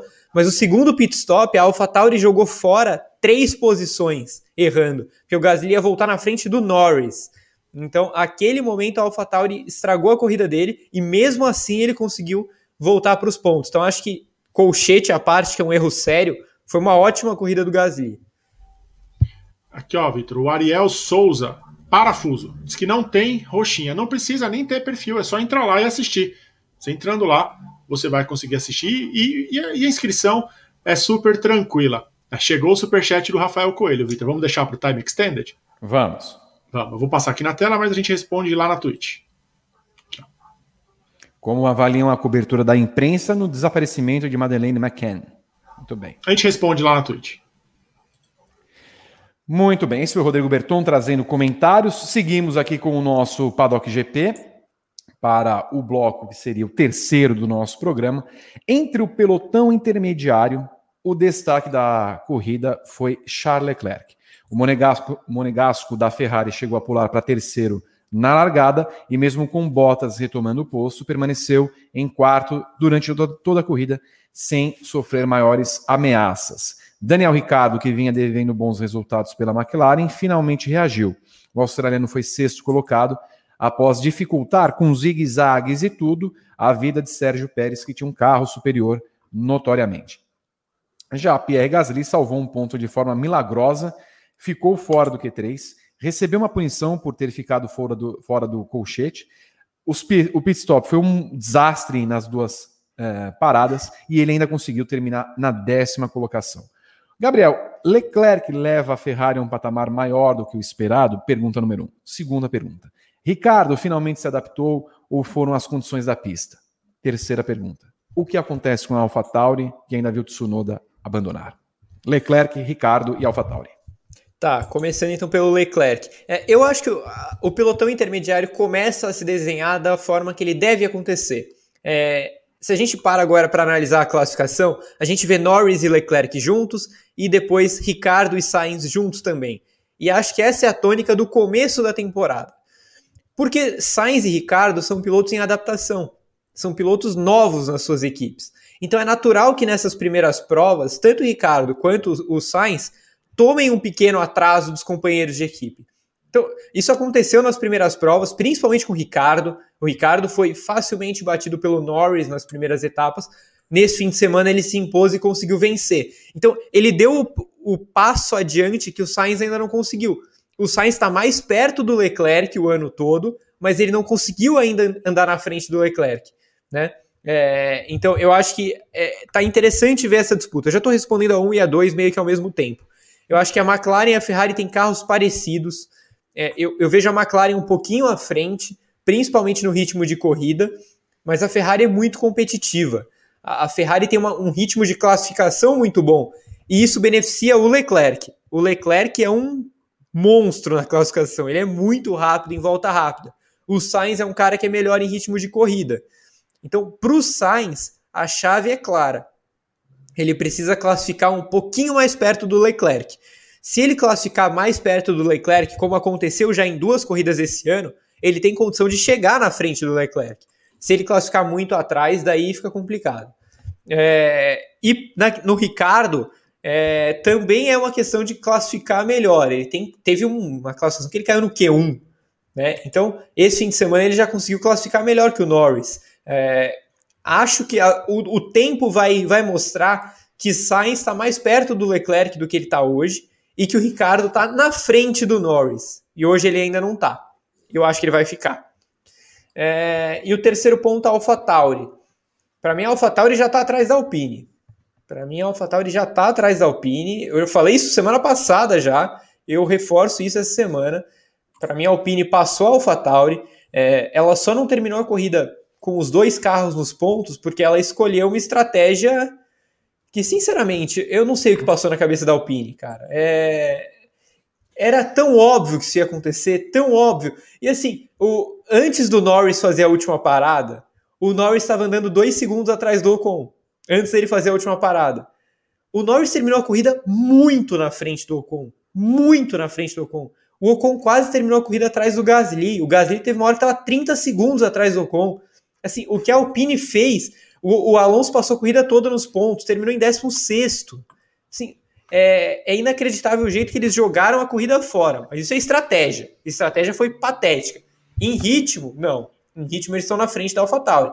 Classificaram muito melhor. O Ocon, inclusive, teve um Q2 forte a ponto de bater de frente com a McLaren com a Ferrari, no Q3 um pouquinho abaixo.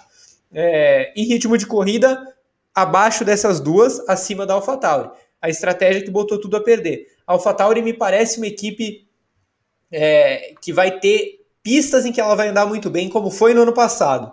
Então, o Bahrein e Imola, em que a AlphaTauri estava muito rápida, elas meio que se encaixam nas pistas que já eram boas da AlphaTauri do ano passado. Eu, eu não consigo ver essa equipe lutando com frequência pelo quinto, pelo sexto lugar. E acho que só o Gasly que vai levar os pontos mesmo, porque ele está num patamar muito diferente do Tsunoda.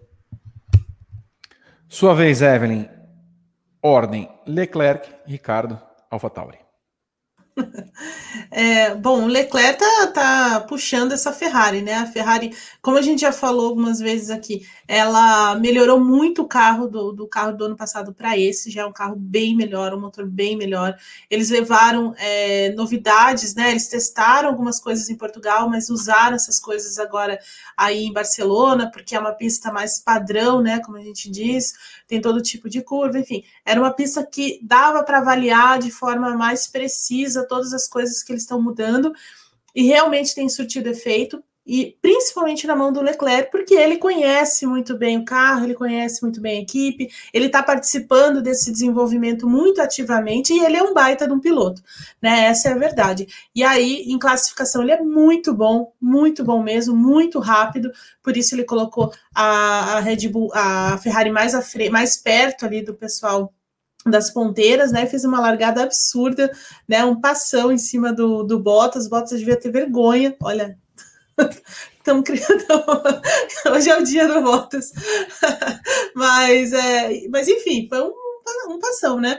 E, e, e, foi isso que o Gá falou. Acho que o Gá definiu bem o fato da Ferrari não se importar com o Bottas, não se importar com o fato do Leclerc ter passado o Bottas na, é, na largada, né? Tanto que aí na, na ele estava até conseguindo manter um ritmo ali e tal é, à frente do, do Bottas, mas a Ferrari simplesmente ignora isso. É, quando o Bottas para antes, né? Muito nitidamente numa tentativa da Mercedes em, em trazê-lo para frente e aí o, o, a Ferrari permanece com, deixa o Leclerc na pista, vai deixando e tal. Aí por aí você vê que já não era muito a intenção deles tentar brigar com esse Bottas, o que é uma pena, porque seria uma seria muito interessante ver essa Ferrari chegando mais à frente, de repente até no pódio, né?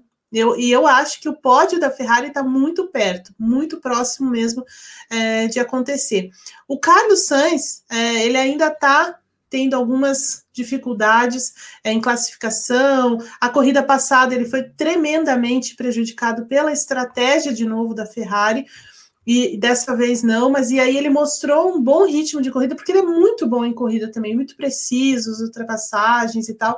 E ele saiu assim com a impressão de que foi interessante. Depois da corrida, ele falou que é, a, a, Ferrari estava muito melhor do que aquele sétimo lugar dele, né? Ele estava muito mais confortável no carro, então acho que também não vai demorar muito para ele tirar um pouquinho mais é, desse carro. Então, assim, acho que a Ferrari é, ela está um pontinho só atrás da, da, da McLaren ali na, na disputa do para que, quem vai ser o, o, top 3 ali, né? Dentro da terceira colocação, está muito perto, está muito parelho, mas eu acho que assim, eu tenho impressão que a, a McLaren está no. A, desculpa, a Ferrari está num crescimento maior do que a McLaren.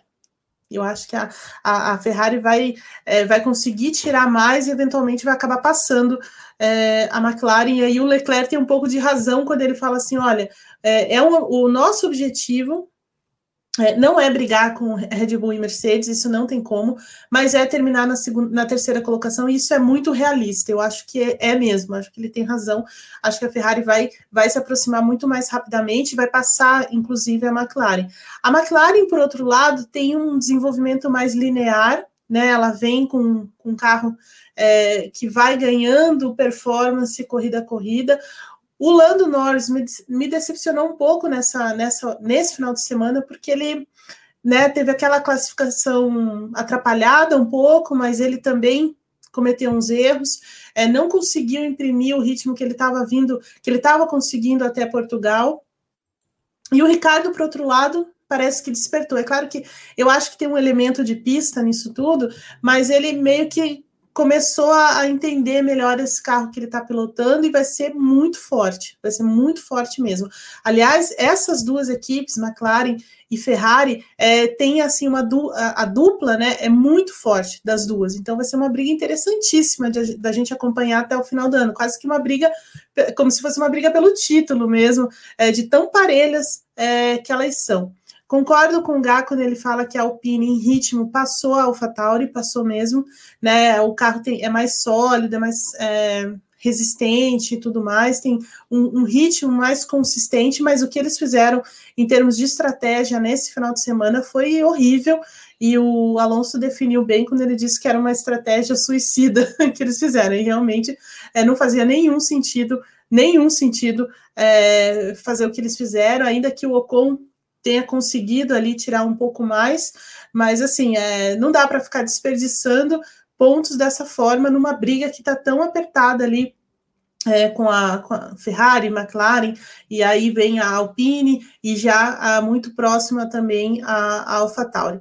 Engraçado que o Gasly, ele foi um dos únicos, ele foi, não, só ele e o, ele, o Russell, uh, e os dois caras da, da Haas que é, conseguiram fazer a corrida toda com jogos de pneus novos, né? E, e mesmo assim ele, é, ele teve a corrida totalmente atrapalhada por aquele, por aquele negócio do conchete, pit stop ruim, mas ele conseguiu ali no final é, se recuperar. Então, assim, acho que assim, a sorte da AlphaTauri é ter o Gasly, né? Porque o Tsunoda ainda vai precisar de mais quilometragem aí. De qualquer forma, acho que esse pelotão intermediário está muito, muito bom mesmo. Tão bom quanto a briga Mercedes e Red Bull. Ou melhor. Posso só falar uma coisa, aproveitando que a Eve falou das duplas? É, eu, eu não sei, eu queria lançar essa para vocês também. assim. Ano passado a gente falou muito que o diferencial da McLaren na briga pelo top 3 era a dupla de pilotos. Era, era ter o Sainz e o Norris num nível acima do que tinham a Racing Point, é, do que tinha a Ferrari, porque o Vettel estava muito mal, é, e do que tinha a Renault. É, eu não sei, assim, eu, eu tenho a impressão que, que esse ano a Ferrari tem uma dupla de pilotos melhor que a da McLaren. Eu concordo com a Eve que a briga é muito boa e que a dupla da McLaren é muito boa, mas para mim a dupla da Ferrari é ainda melhor. Eu acho que isso pode fazer diferença lá na frente. Concorda, Evelyn? Então, é, é, muito difícil, né? De, de é, é, que eu acho que o Leclerc faz muita diferença, Gá. Na, na hora de você pesar as duplas, sabe? É, Para mim, ele é o melhor que... de todos, dos quatro. É, ele então, é daí. Exato. Então, na hora de você colocar, por exemplo, na balança, o Leclerc vai. O negócio Exatamente. vai puxar um pouco a Ferrari, né? Mas eu entendo, né? Então, assim, eu entendo quando a gente fala assim, ah, o, o Ricardo, é, o momento que ele se, se colocar muito, muito forte dentro da McLaren, é, a McLaren vai crescer enormemente, mesmo. Quando ele, quando ele voltar àquela forma, por exemplo, é, da Red Bull e algumas, em alguns momentos do ano passado da Renault, é, eles, eles vão se tornar uma equipe muito forte, porque o Lando Norris é, subiu esses degraus que ele precisava, né? Então ele está muito bem também. É, mas a Ferrari ainda assim, é, ela é muito, muito melhor mesmo. Assim, a, a, a, o Leclerc faz muita diferença. Então, eu, é porque assim, para mim o Leclerc é o melhor dos quatro. Então isso coloca a Ferrari uhum. numa, num patamar. Entre o Ricardo e o Sainz, eu acho o Ricardo um pouco melhor, mas não ao ponto de ser um desequilíbrio absurdo. Que Entre o Sainz, Leclerc, né? Exato. Entre o Sainz e o Norris, entre o Sainz e o Norris, o que a gente viu em dois anos foi o Sainz andando mais. Então, ainda, ainda que eu acho que o Norris é um piloto em crescimento, em franca ascensão, e que esse ano ele não é o mesmo Norris dos últimos dois, eu ainda acho que ele não tá no patamar do Sainz pra gente cravar aqui. Então, para mim, nessa disputa, eu coloco a Ferrari na frente. Sim, também. O meu xará Matheus Jabor pergunta que vocês não acham que o Tsunoda foi prejudicado pelo carro? Cara, ele merecia depois do que ele falou sábado, mas eu acho que não foi. foi, um, foi azar mesmo. É. Eu, eu queria Meu, a tela de. O cara lançou uma teoria da conspiração na quarta corrida dele na Fórmula 1.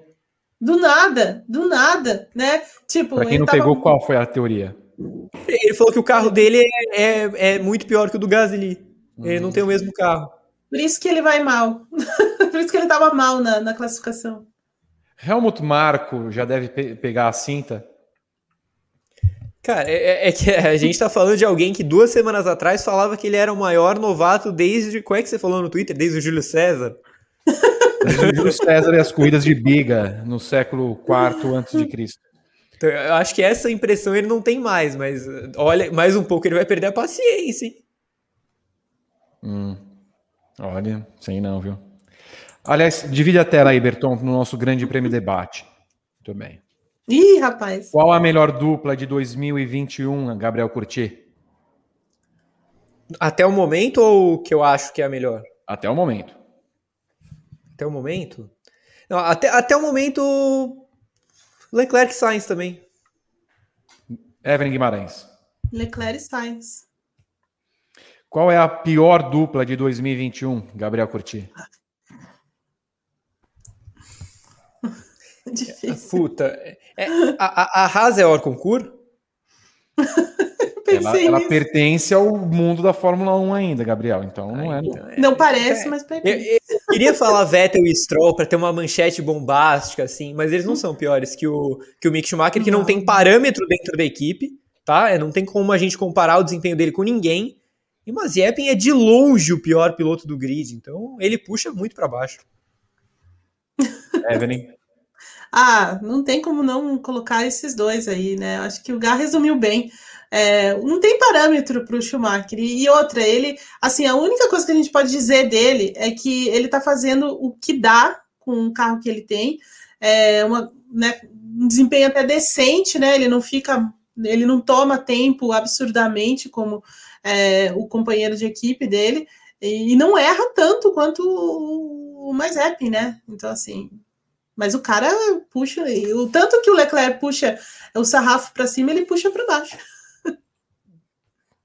Aliás, é um gancho para falar dele, esse extraordinário homem. Aliás, só para falar antes, continuem aqui, o Paddock GP continua aqui. Daqui a pouco nós vamos lá para a Twitch para fazer o time extender. Então, fique tranquilo, teremos programa aqui e o chorinho do programa nós vamos para lá. Então, fique aqui tranquilo, faça um multirão de multirão do que, que é? Um de seguidores, de likes. Nos faça um multirão aí. Fique tranquilo, teremos programa aqui ainda. Nikita Mazepin, o Fábio Aleixo, que é o nosso colega repórter que mora hoje em Moscou, era, trabalhava no UOL, foi morar em Moscou, faz transmissão. Perguntei para ele, aí, qual é a pronúncia desse rapaz? Você falou, Mazepin. Ok, então Nikita Mazepin, gostava tanto de Mazepin, foi alvo de discussões novamente por sua postura durante a classificação.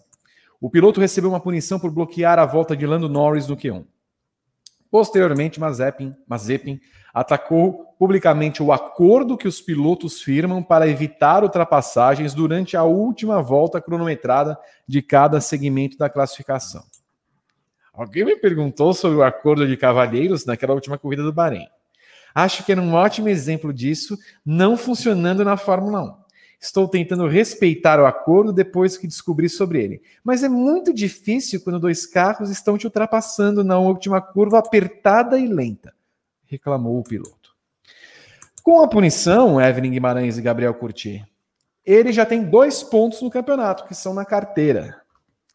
É, há alguma chance, Gabriel, de vermos esse, esse as do, do automobilismo mundial é, ser suspenso ainda nesse ano?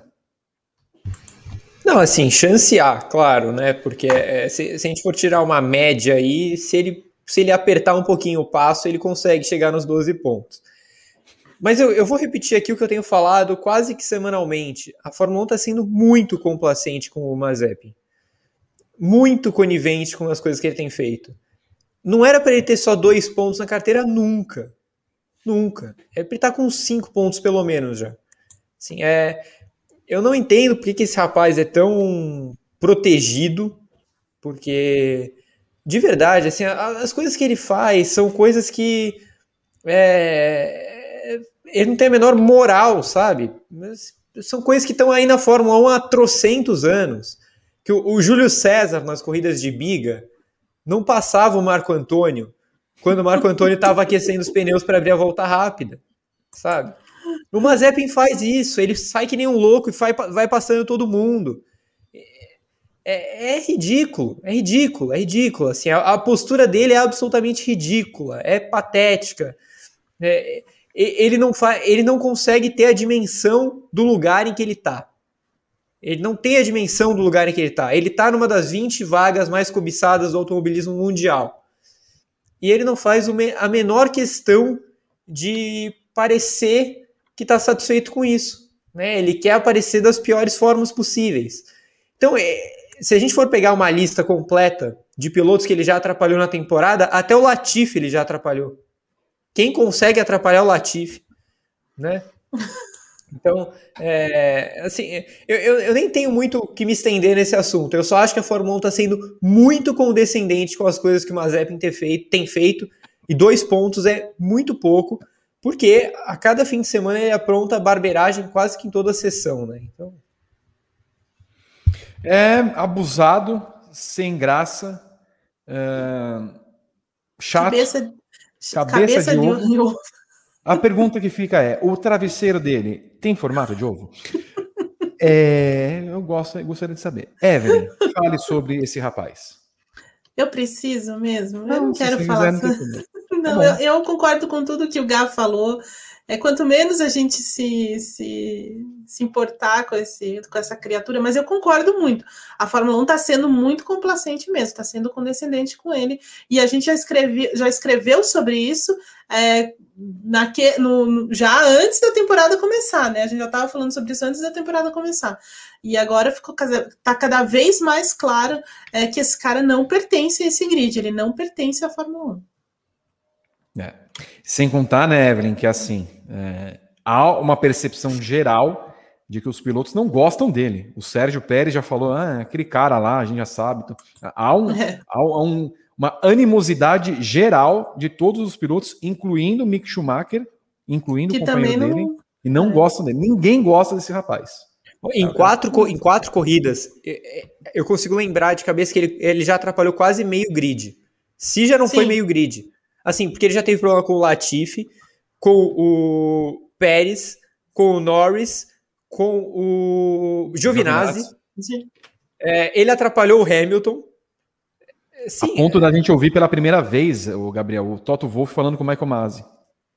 É. Exatamente. É. E, e o Michael Masi falou hoje que a Mercedes quase nunca fala com a FIA. Né? Ela nunca reclama com a FIA sobre as coisas que acontecem na pista. Então, por aí a gente vê como está a tolerância, né? Com relação ah, o Stroll, essa... né? O Stroll é. mostrou o dedo do meio para ele. Ah, é verdade, tem o Stroll também. Não dá. O Berton, vem aqui trazer as boas mensagens do nosso público que acompanha o Paddock GP. Ah, já tem um superchat aqui do Vando, que é justamente isso. E ainda levou uma dedada do Stroll. Pois é, ninguém suporta mais esse rapaz, né? Cabeça de ovo. O JSN Expresso mandou cinco reais. No pós-corrida, vocês dão nota para os pilotos e para a prova. Quero dar a, quero dar a sugestão de a nota da prova ser a média das notas dos pilotos. Seria legal. Então pega todos os pilotos, tira a média dos pilotos e a nota da corrida. Não é uma ideia ruim. A gente pode fazer um outro, além da nossa nota da corrida, a gente usa esse parâmetro. A gente vai testar no GP de Mônaco. Certo, Vitor? Certo, Rodrigo Berton. Fale, Evelyn Guimarães. Levantou o dedinho, fala. Sobre isso, teve alguém no, no, no, chat, que eu não vou lembrar agora, ontem, é que eu queria, te, queria ter falado ontem, esqueci, mas sugeriu a gente dar as notas para as equipes. Eu acho que as equipes também têm que ter nota, viu? Principalmente por causa dessas lambanças aí. A gente, que, a gente, acho que a gente pode fazer o ex as notas das equipes no time extended da Twitch. Perfeito. Então, Faremos isso. É isso então, anote, Rodrigo Berton, porque você anda um pouco esquecido. Tá, tá, tá então, então, por favor, anote. É, o... Como é você chama mesmo? Rodrigo é, Berton. É isso. Tiago mesmo. Monteiro, vagaroso.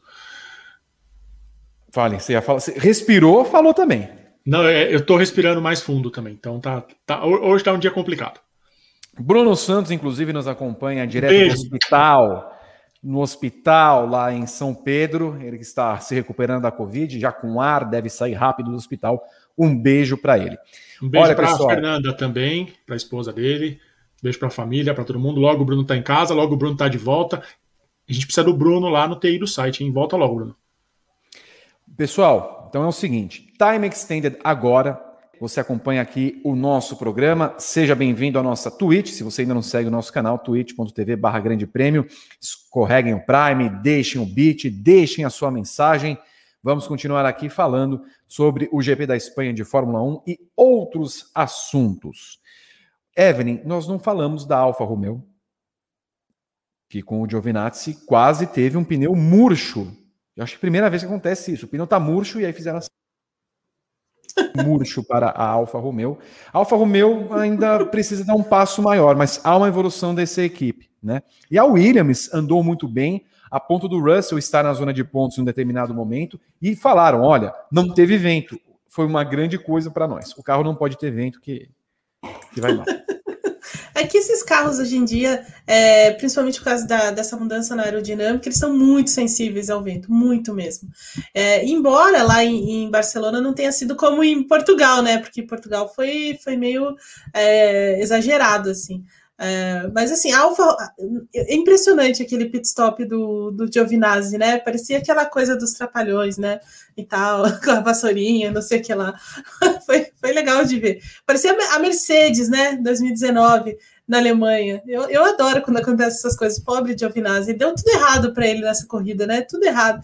Classificação, a corrida, é, né? Pô, não, assim, é, o italiano não pode ter paz, né? Não tem um dia de paz, o pobre coitado. Mas, mas ele foi bem até, né? Ele até se recuperou e tal. Não, não dá para falar sobre isso. Mas, de fato, a Alfa, a Alfa Romeo precisa de um passinho à frente mesmo, né? Eles, na verdade, estão até só, tão, só estão com a atualização feita pela, pela Ferrari mesmo, por conta do motor. É, eles não tiveram nenhuma grande atualização ainda nesse começo de temporada, então, assim, ainda precisa evoluir algumas coisas e estão caindo nessas armadilhas aí, é, também de falta de, de, de, sorte e tudo mais, deu tudo errado. Mas é uma equipe que precisa um pouco mais de desenvolvimento. Uh, e a Williams é isso mesmo, eles têm melhorado, eles já deram um passo muito grande à frente lá em Portugal. É, aliás, desde a Emília-Romanha, né? Eles, eles vêm melhorando é, de forma muito gradativa, principalmente o Russell, né? É, eu não falo do, do Latifi, porque é, o Latifi também não tem qualidade técnica para estar tá estar tá na Fórmula 1, né? E por aí a gente vê é, como o, o, mas é o Mazepin? Não, como é que é mesmo? Mazepin. É, Mazepin é, é ruim porque ele perde muito para o Latifi, né? Então, assim, puxa vida, né? Devia ter vergonha. É, então, assim, a Williams, a gente sabe da, da, da, qualidade dela pelo Russell, aí é, não tem como, como negar isso. É, e a, o Williams também está perdendo tempo com um cara como esse. É claro que ele está desembolsando uma grana lá e tal, mas, assim, é, ela poderia estar mais à frente se tivesse um piloto melhor ali no, no segundo carro, né? E para você, Gá? Olha, eu acho que a Alfa Romeo é, ela está mais perto da Alfa Tauri do que os resultados fazem parecer. É, eu acho que um exemplo bom para gente é ver como o Tsunoda tem andado ali na zona Raikkonen e Giovinazzi. Frequentemente esses caras estão andando no mesmo ritmo. O Tsunoda tem andado até atrás dos dois, geralmente. Então eu acho que o diferencial nessa briga tem sido o Gasly.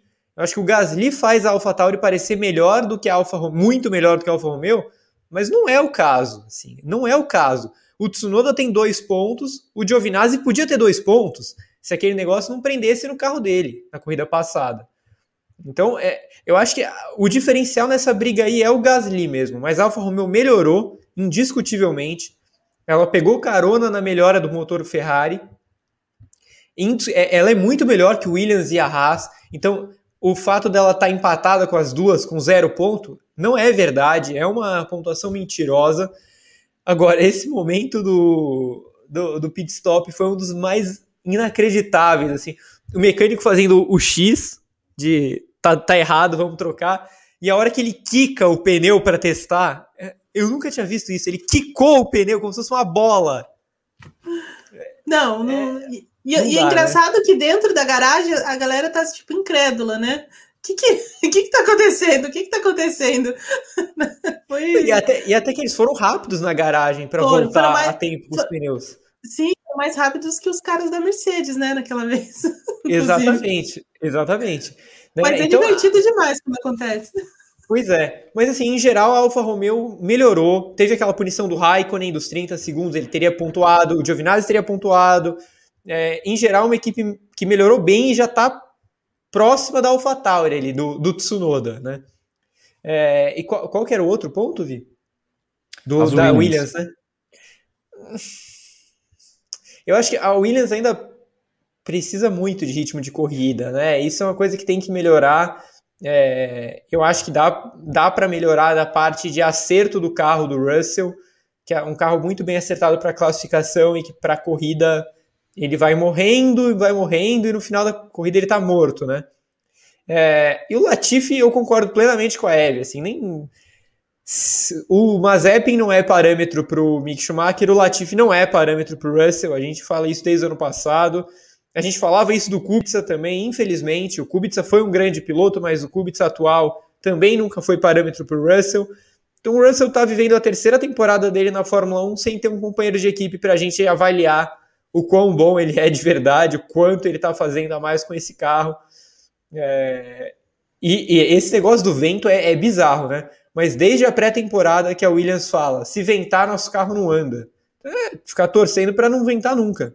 Impossível. Tanto que no turno de vento o carro fica parado. É, Evelyn, a, com quatro etapas do campeonato, é, já dá para dizer que o Hamilton vai ser octacampeão, considerando que, em algum momento, as equipes vão ter de parar o desenvolvimento dos carros desse ano para focar no carro de 2022, em que há uma mudança aerodinâmica e que também há uma restrição é, no orçamento das equipes. Olha, é, eu queria dizer que não, porque eu queria dizer, olha, a gente vai ter um campeonato super equilibrado e o Verstappen é um cara que vai conseguir é, reverter isso e tal. Mas não é, não, não vai acontecer. É, o Hamilton vai ser campeão esse ano, né? Porque a gente está vendo é, as coisas se repetirem de forma é, sabe, é até assustadora, assim, né? A Red Bull está cometendo muitos erros. E o Verstappen também está cometendo erros, mas assim, os erros maiores são da equipe. E isso é muito ruim, é muito grave, né? E você não pode cometer erros com, com o Hamilton andando do jeito que ele está, né? É, o campeonato vai seguir equilibrado, vai seguir equilibrado. É, mas eu acho que a experiência, é, o, tudo que envolve o Hamilton, é, vai fazê-lo octacampeão nesse ano. E você, Gabriel, o que acha? Eu, eu, nem tenho como discordar. Assim. Eu, eu acho que as corridas vão continuar muito boas, muito interessantes, muito disputadas, as classificações também. Então, esse ponto a gente teve uma evolução em relação ao ano passado. É, mas, assim, é, pensando em campeonato, se o cenário fosse oposto, tivesse 3 a 1 para a Red Bull nesse momento da temporada, eu ainda não cravaria nem que a Red Bull era favorita ao título. Não diria nem isso. Eu diria que o campeonato ainda estava aberto. Mas está 3 a 1 para a Mercedes, que é a equipe dominante, com o piloto dominante. Quem desenvolve melhor o carro é a Mercedes. Quem está conseguindo evoluir mais esse carro é a Mercedes do que a Red Bull. Ah, eu, eu acho muito difícil imaginar uma virada nesse momento. Assim, é, vamos ver as próximas duas corridas, né? As próximas provas que são corridas de rua, então são corridas com características bem específicas. Se, a, se o Verstappen vencer em Mônaco e em Baku, as duas, não é só uma não, tem que vencer as duas. Eu acho que ele abre o campeonato. Se ele vencer só uma, eu continuo com o pé atrás. Vettel e Alonso, Evelyn Guimarães. Alonso andou um pouquinho para trás, mas andou atrás novamente de Esteban Ocon. E o Vettel também andou atrás em grande parte da corrida. É... É, eu acho que o, o, o Fernando Alonso está melhor do que o Sebastian Vettel nesse ano, por incrível que pareça. É, é como a gente, como ele mesmo falou e como é, dá para perceber, parece que ele nunca saiu da Fórmula 1. Essa é a verdade. Né? É claro que ainda tem esse elemento de adaptação ao carro, a, a, equipe, ao carro, não é só o carro, mas a equipe também, né? Ele estava em outra equipe, ele estava fazendo outras coisas, então assim, tem esse elemento, mas assim, de, de maneira geral e em, em, em, termos de ritmo, de desempenho, ele vai muito melhor do que o, do que o Alonso. Ele erra é, do que o Vettel, ele erra menos, é, ele é mais combativo, ele vai para cima, ele está sempre infernizando alguém ali.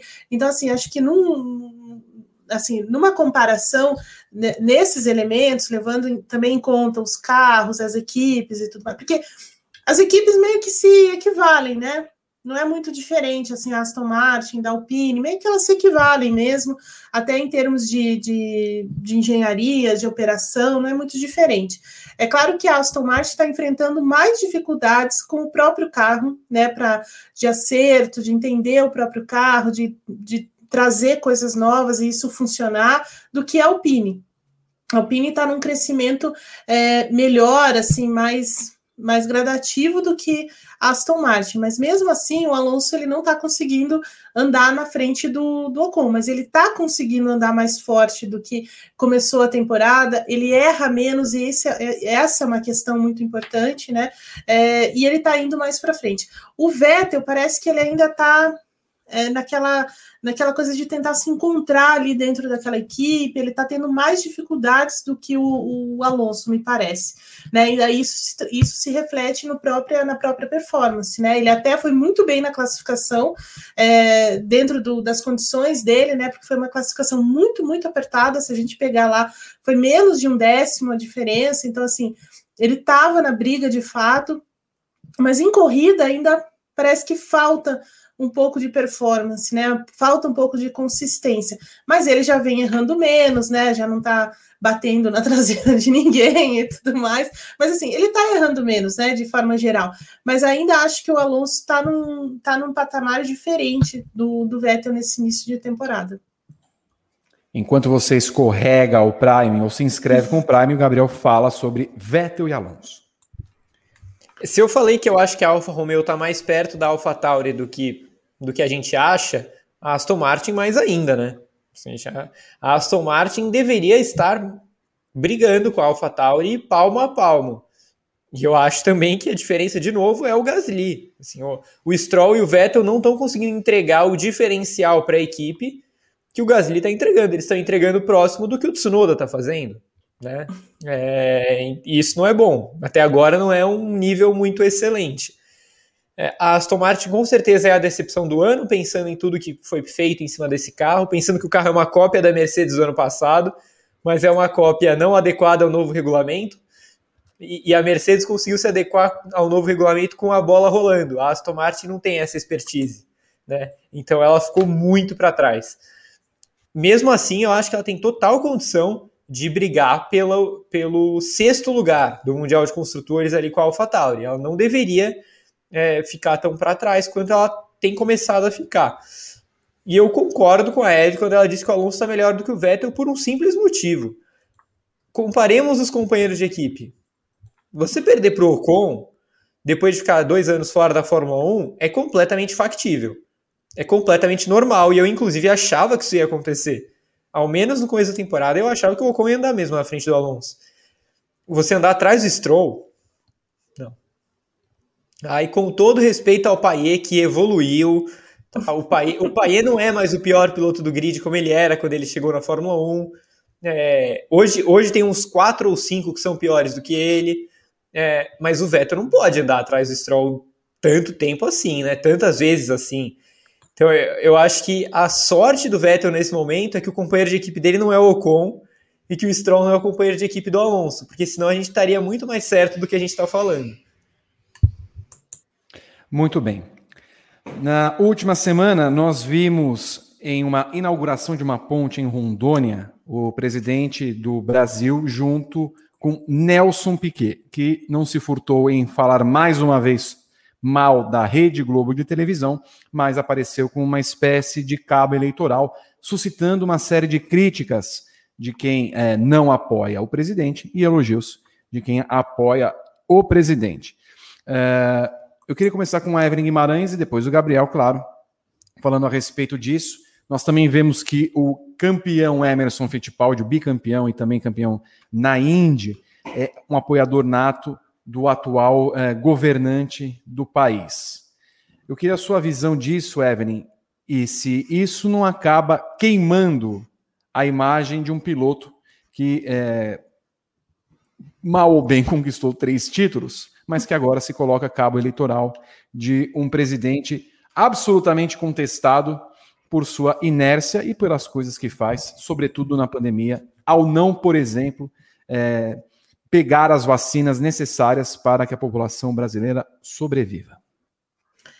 Então, é, assim, eu, eu, não, eu nem acho que é, o fato dele ser campeão, ou qualquer, qualquer pessoa, qualquer pessoa que é, apoie esse governo e esse cara que é o presidente da República, é, não por minha, não por minha escolha, quero deixar bem claro aqui, é, se queima e se queima muito.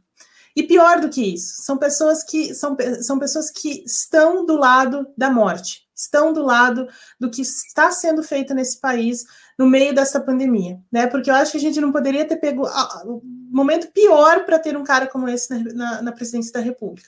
Então, se você está lá apoiando, se você está lá é, ao lado dele, inaugurando qualquer coisa que seja, andando de, na garupa da moto dele, ou qualquer coisa que seja é, que, de apoio a ele, você está do lado da morte, você está do lado de quem não está nem aí para o povo, de quem não tem sensibilidade, de quem não tem a, a menor responsabilidade pelo aquilo que está acontecendo no nosso país, pelas milhares de mortes, pelas é, pelas pessoas, pela população tão empobrecida por conta dessa, dessa pandemia, é, por tudo, entendeu? Então, assim, ele não está só queimado, né? Acabou.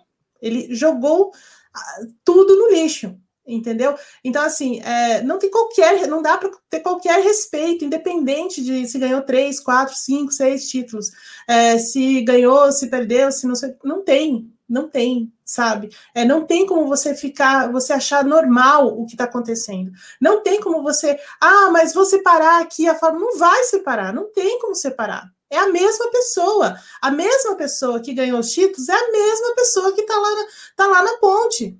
Então, assim, desculpa, entendeu? Para mim, assim, é isso, entendeu? É, você não pode apoiar, sabe? Porque e, essa questão do governo, a questão do Bolsonaro, mesmo, ela não tem a ver com, com partido político. Você está você tá do lado de uma pessoa que está matando pessoas, né? Que está fechando os olhos para o que está acontecendo. É isso. Então você vai querer ficar desse lado da história mesmo, é isso? E se você quiser, então adeus o resto. Entendeu? É, para mim, assim, não tem qualquer respeito, qualquer respeito. Né? E qualquer pessoa que apoie também não tem. Desculpa. Gabriel. Olha, é, essa é a hora que eu fecho o chat com medo das coisas que a gente vai que a gente vai ler, porque doem, né? Mas eu, já, mas eu até já consigo imaginar o que está acontecendo. E se você está reclamando que a gente está falando de política, é, eu acho que você está no lugar errado, tá? Porque aqui a gente vai falar de assuntos que são relevantes. É, e se você não quer que fale de política, peça para o seu piloto não se envolver em política, né? É, e Vitor, eu queria só falar uma coisa. Eu acho que antes ele fosse inerte. Ele não é inerte. Esse é o maior problema. Né? Ele é um cara que joga contra. Ele joga contra. Ele não está parado esperando as coisas acontecerem. Ele está jogando contra. Né? A, a China está com, tá com insumo suficiente para 18 milhões de doses retidas lá, porque eles não querem enviar. Porque o presidente da República fica falando que eles estão fazendo guerra biológica com o coronavírus. Né? Então, ele não é inerte. Ele tá jogando contra. Ele tá matando gente. Ele, ele, ele tá. E, e, e, quem apoia esse cara? Quem apoia esse cara três anos depois de tudo que aconteceu, vendo tudo que aconteceu, é cúmplice. É cúmplice. Hoje, hoje você não tem opção de apoiar esse cara. Se você, se você é, pensa em, na vida em sociedade, na, se, você tá, se você tá em casa respeitando a pandemia, é, não tem a menor condição de estar apoiando esse cara. É, se você está na rua ignorando tudo, aí beleza, porque você é igual. Mas se você está vendo o que está acontecendo, se você sentiu a, a, as mortes de famosos, de pessoas próximas a você, você não tem como apoiar ele. Desculpa, você não tem. Só lembrando uma coisinha para encerrar o nosso time extended do Paddock GP, o pai do Piquet, Estácio Gonçalves Souto Maior, foi ministro na época da ditadura. E ele foi contra o AI-5, inclusive, e sofreu por isso. E por conta das brigas que ele tinha com Nelson Piquet, o Piquet não usou o sobrenome Souto Maior na carreira. Então tem um envolvimento político também desde o nascimento de Nelson Piquet como esportista para o mundo. Tem isso. Para encerrar, para encerrar, eu quero ler até uma mensagem que Márcio Fonseca jornalista, assessor de imprensa, dos melhores que o automobilismo tem no Brasil, colocou dias atrás em seu Facebook. Sobre esse sujeito que agora não perde a oportunidade de chamar a emissora de Globo Lixo, mas tempos atrás, de olho em seus próprios interesses, entregou a ela de bandeja o maior furo da Fórmula 1 em décadas. Me disse um dos seus parceiros numa corrida em Brasília nos anos 90. Com os amigos, Piquet é um cara legal. Com quem não é da panela dele, é um ser desprezível. 20 anos, 20 e poucos anos depois, parece que só piorou. O cara que foi no começo do ano na temporada 2021 da Fórmula 1 para falar mal da Globo, estava apoiando o Bolsonaro, tal qual Emerson Fittipaldi. Eu acho que a mensagem que fica de tudo isso é: revejam seus ídolos. Revejam quem são seus ídolos. É um bom momento para isso. Quero agradecer a Gabriel Curti por mais um Paddock GP no nosso Time Extended, também o mesmo para Evelyn Guimarães. Quero que Rodrigo Berton deixe a sua última mensagem. Estamos no encerramento desse programa e quero agradecer demais a audiência aqui na, na nossa Twitch. Bom, tal qual o Renato Ribeiro disse aqui no chat, eu vou usar essa fala do Gabriel para a vida. Se você não quer que, seu, que a gente fale de política, peça para o seu piloto favorito não falar de política. Importante, para mim, é a frase do Paddock GP de hoje. Vamos lá. 27 Ardidifá.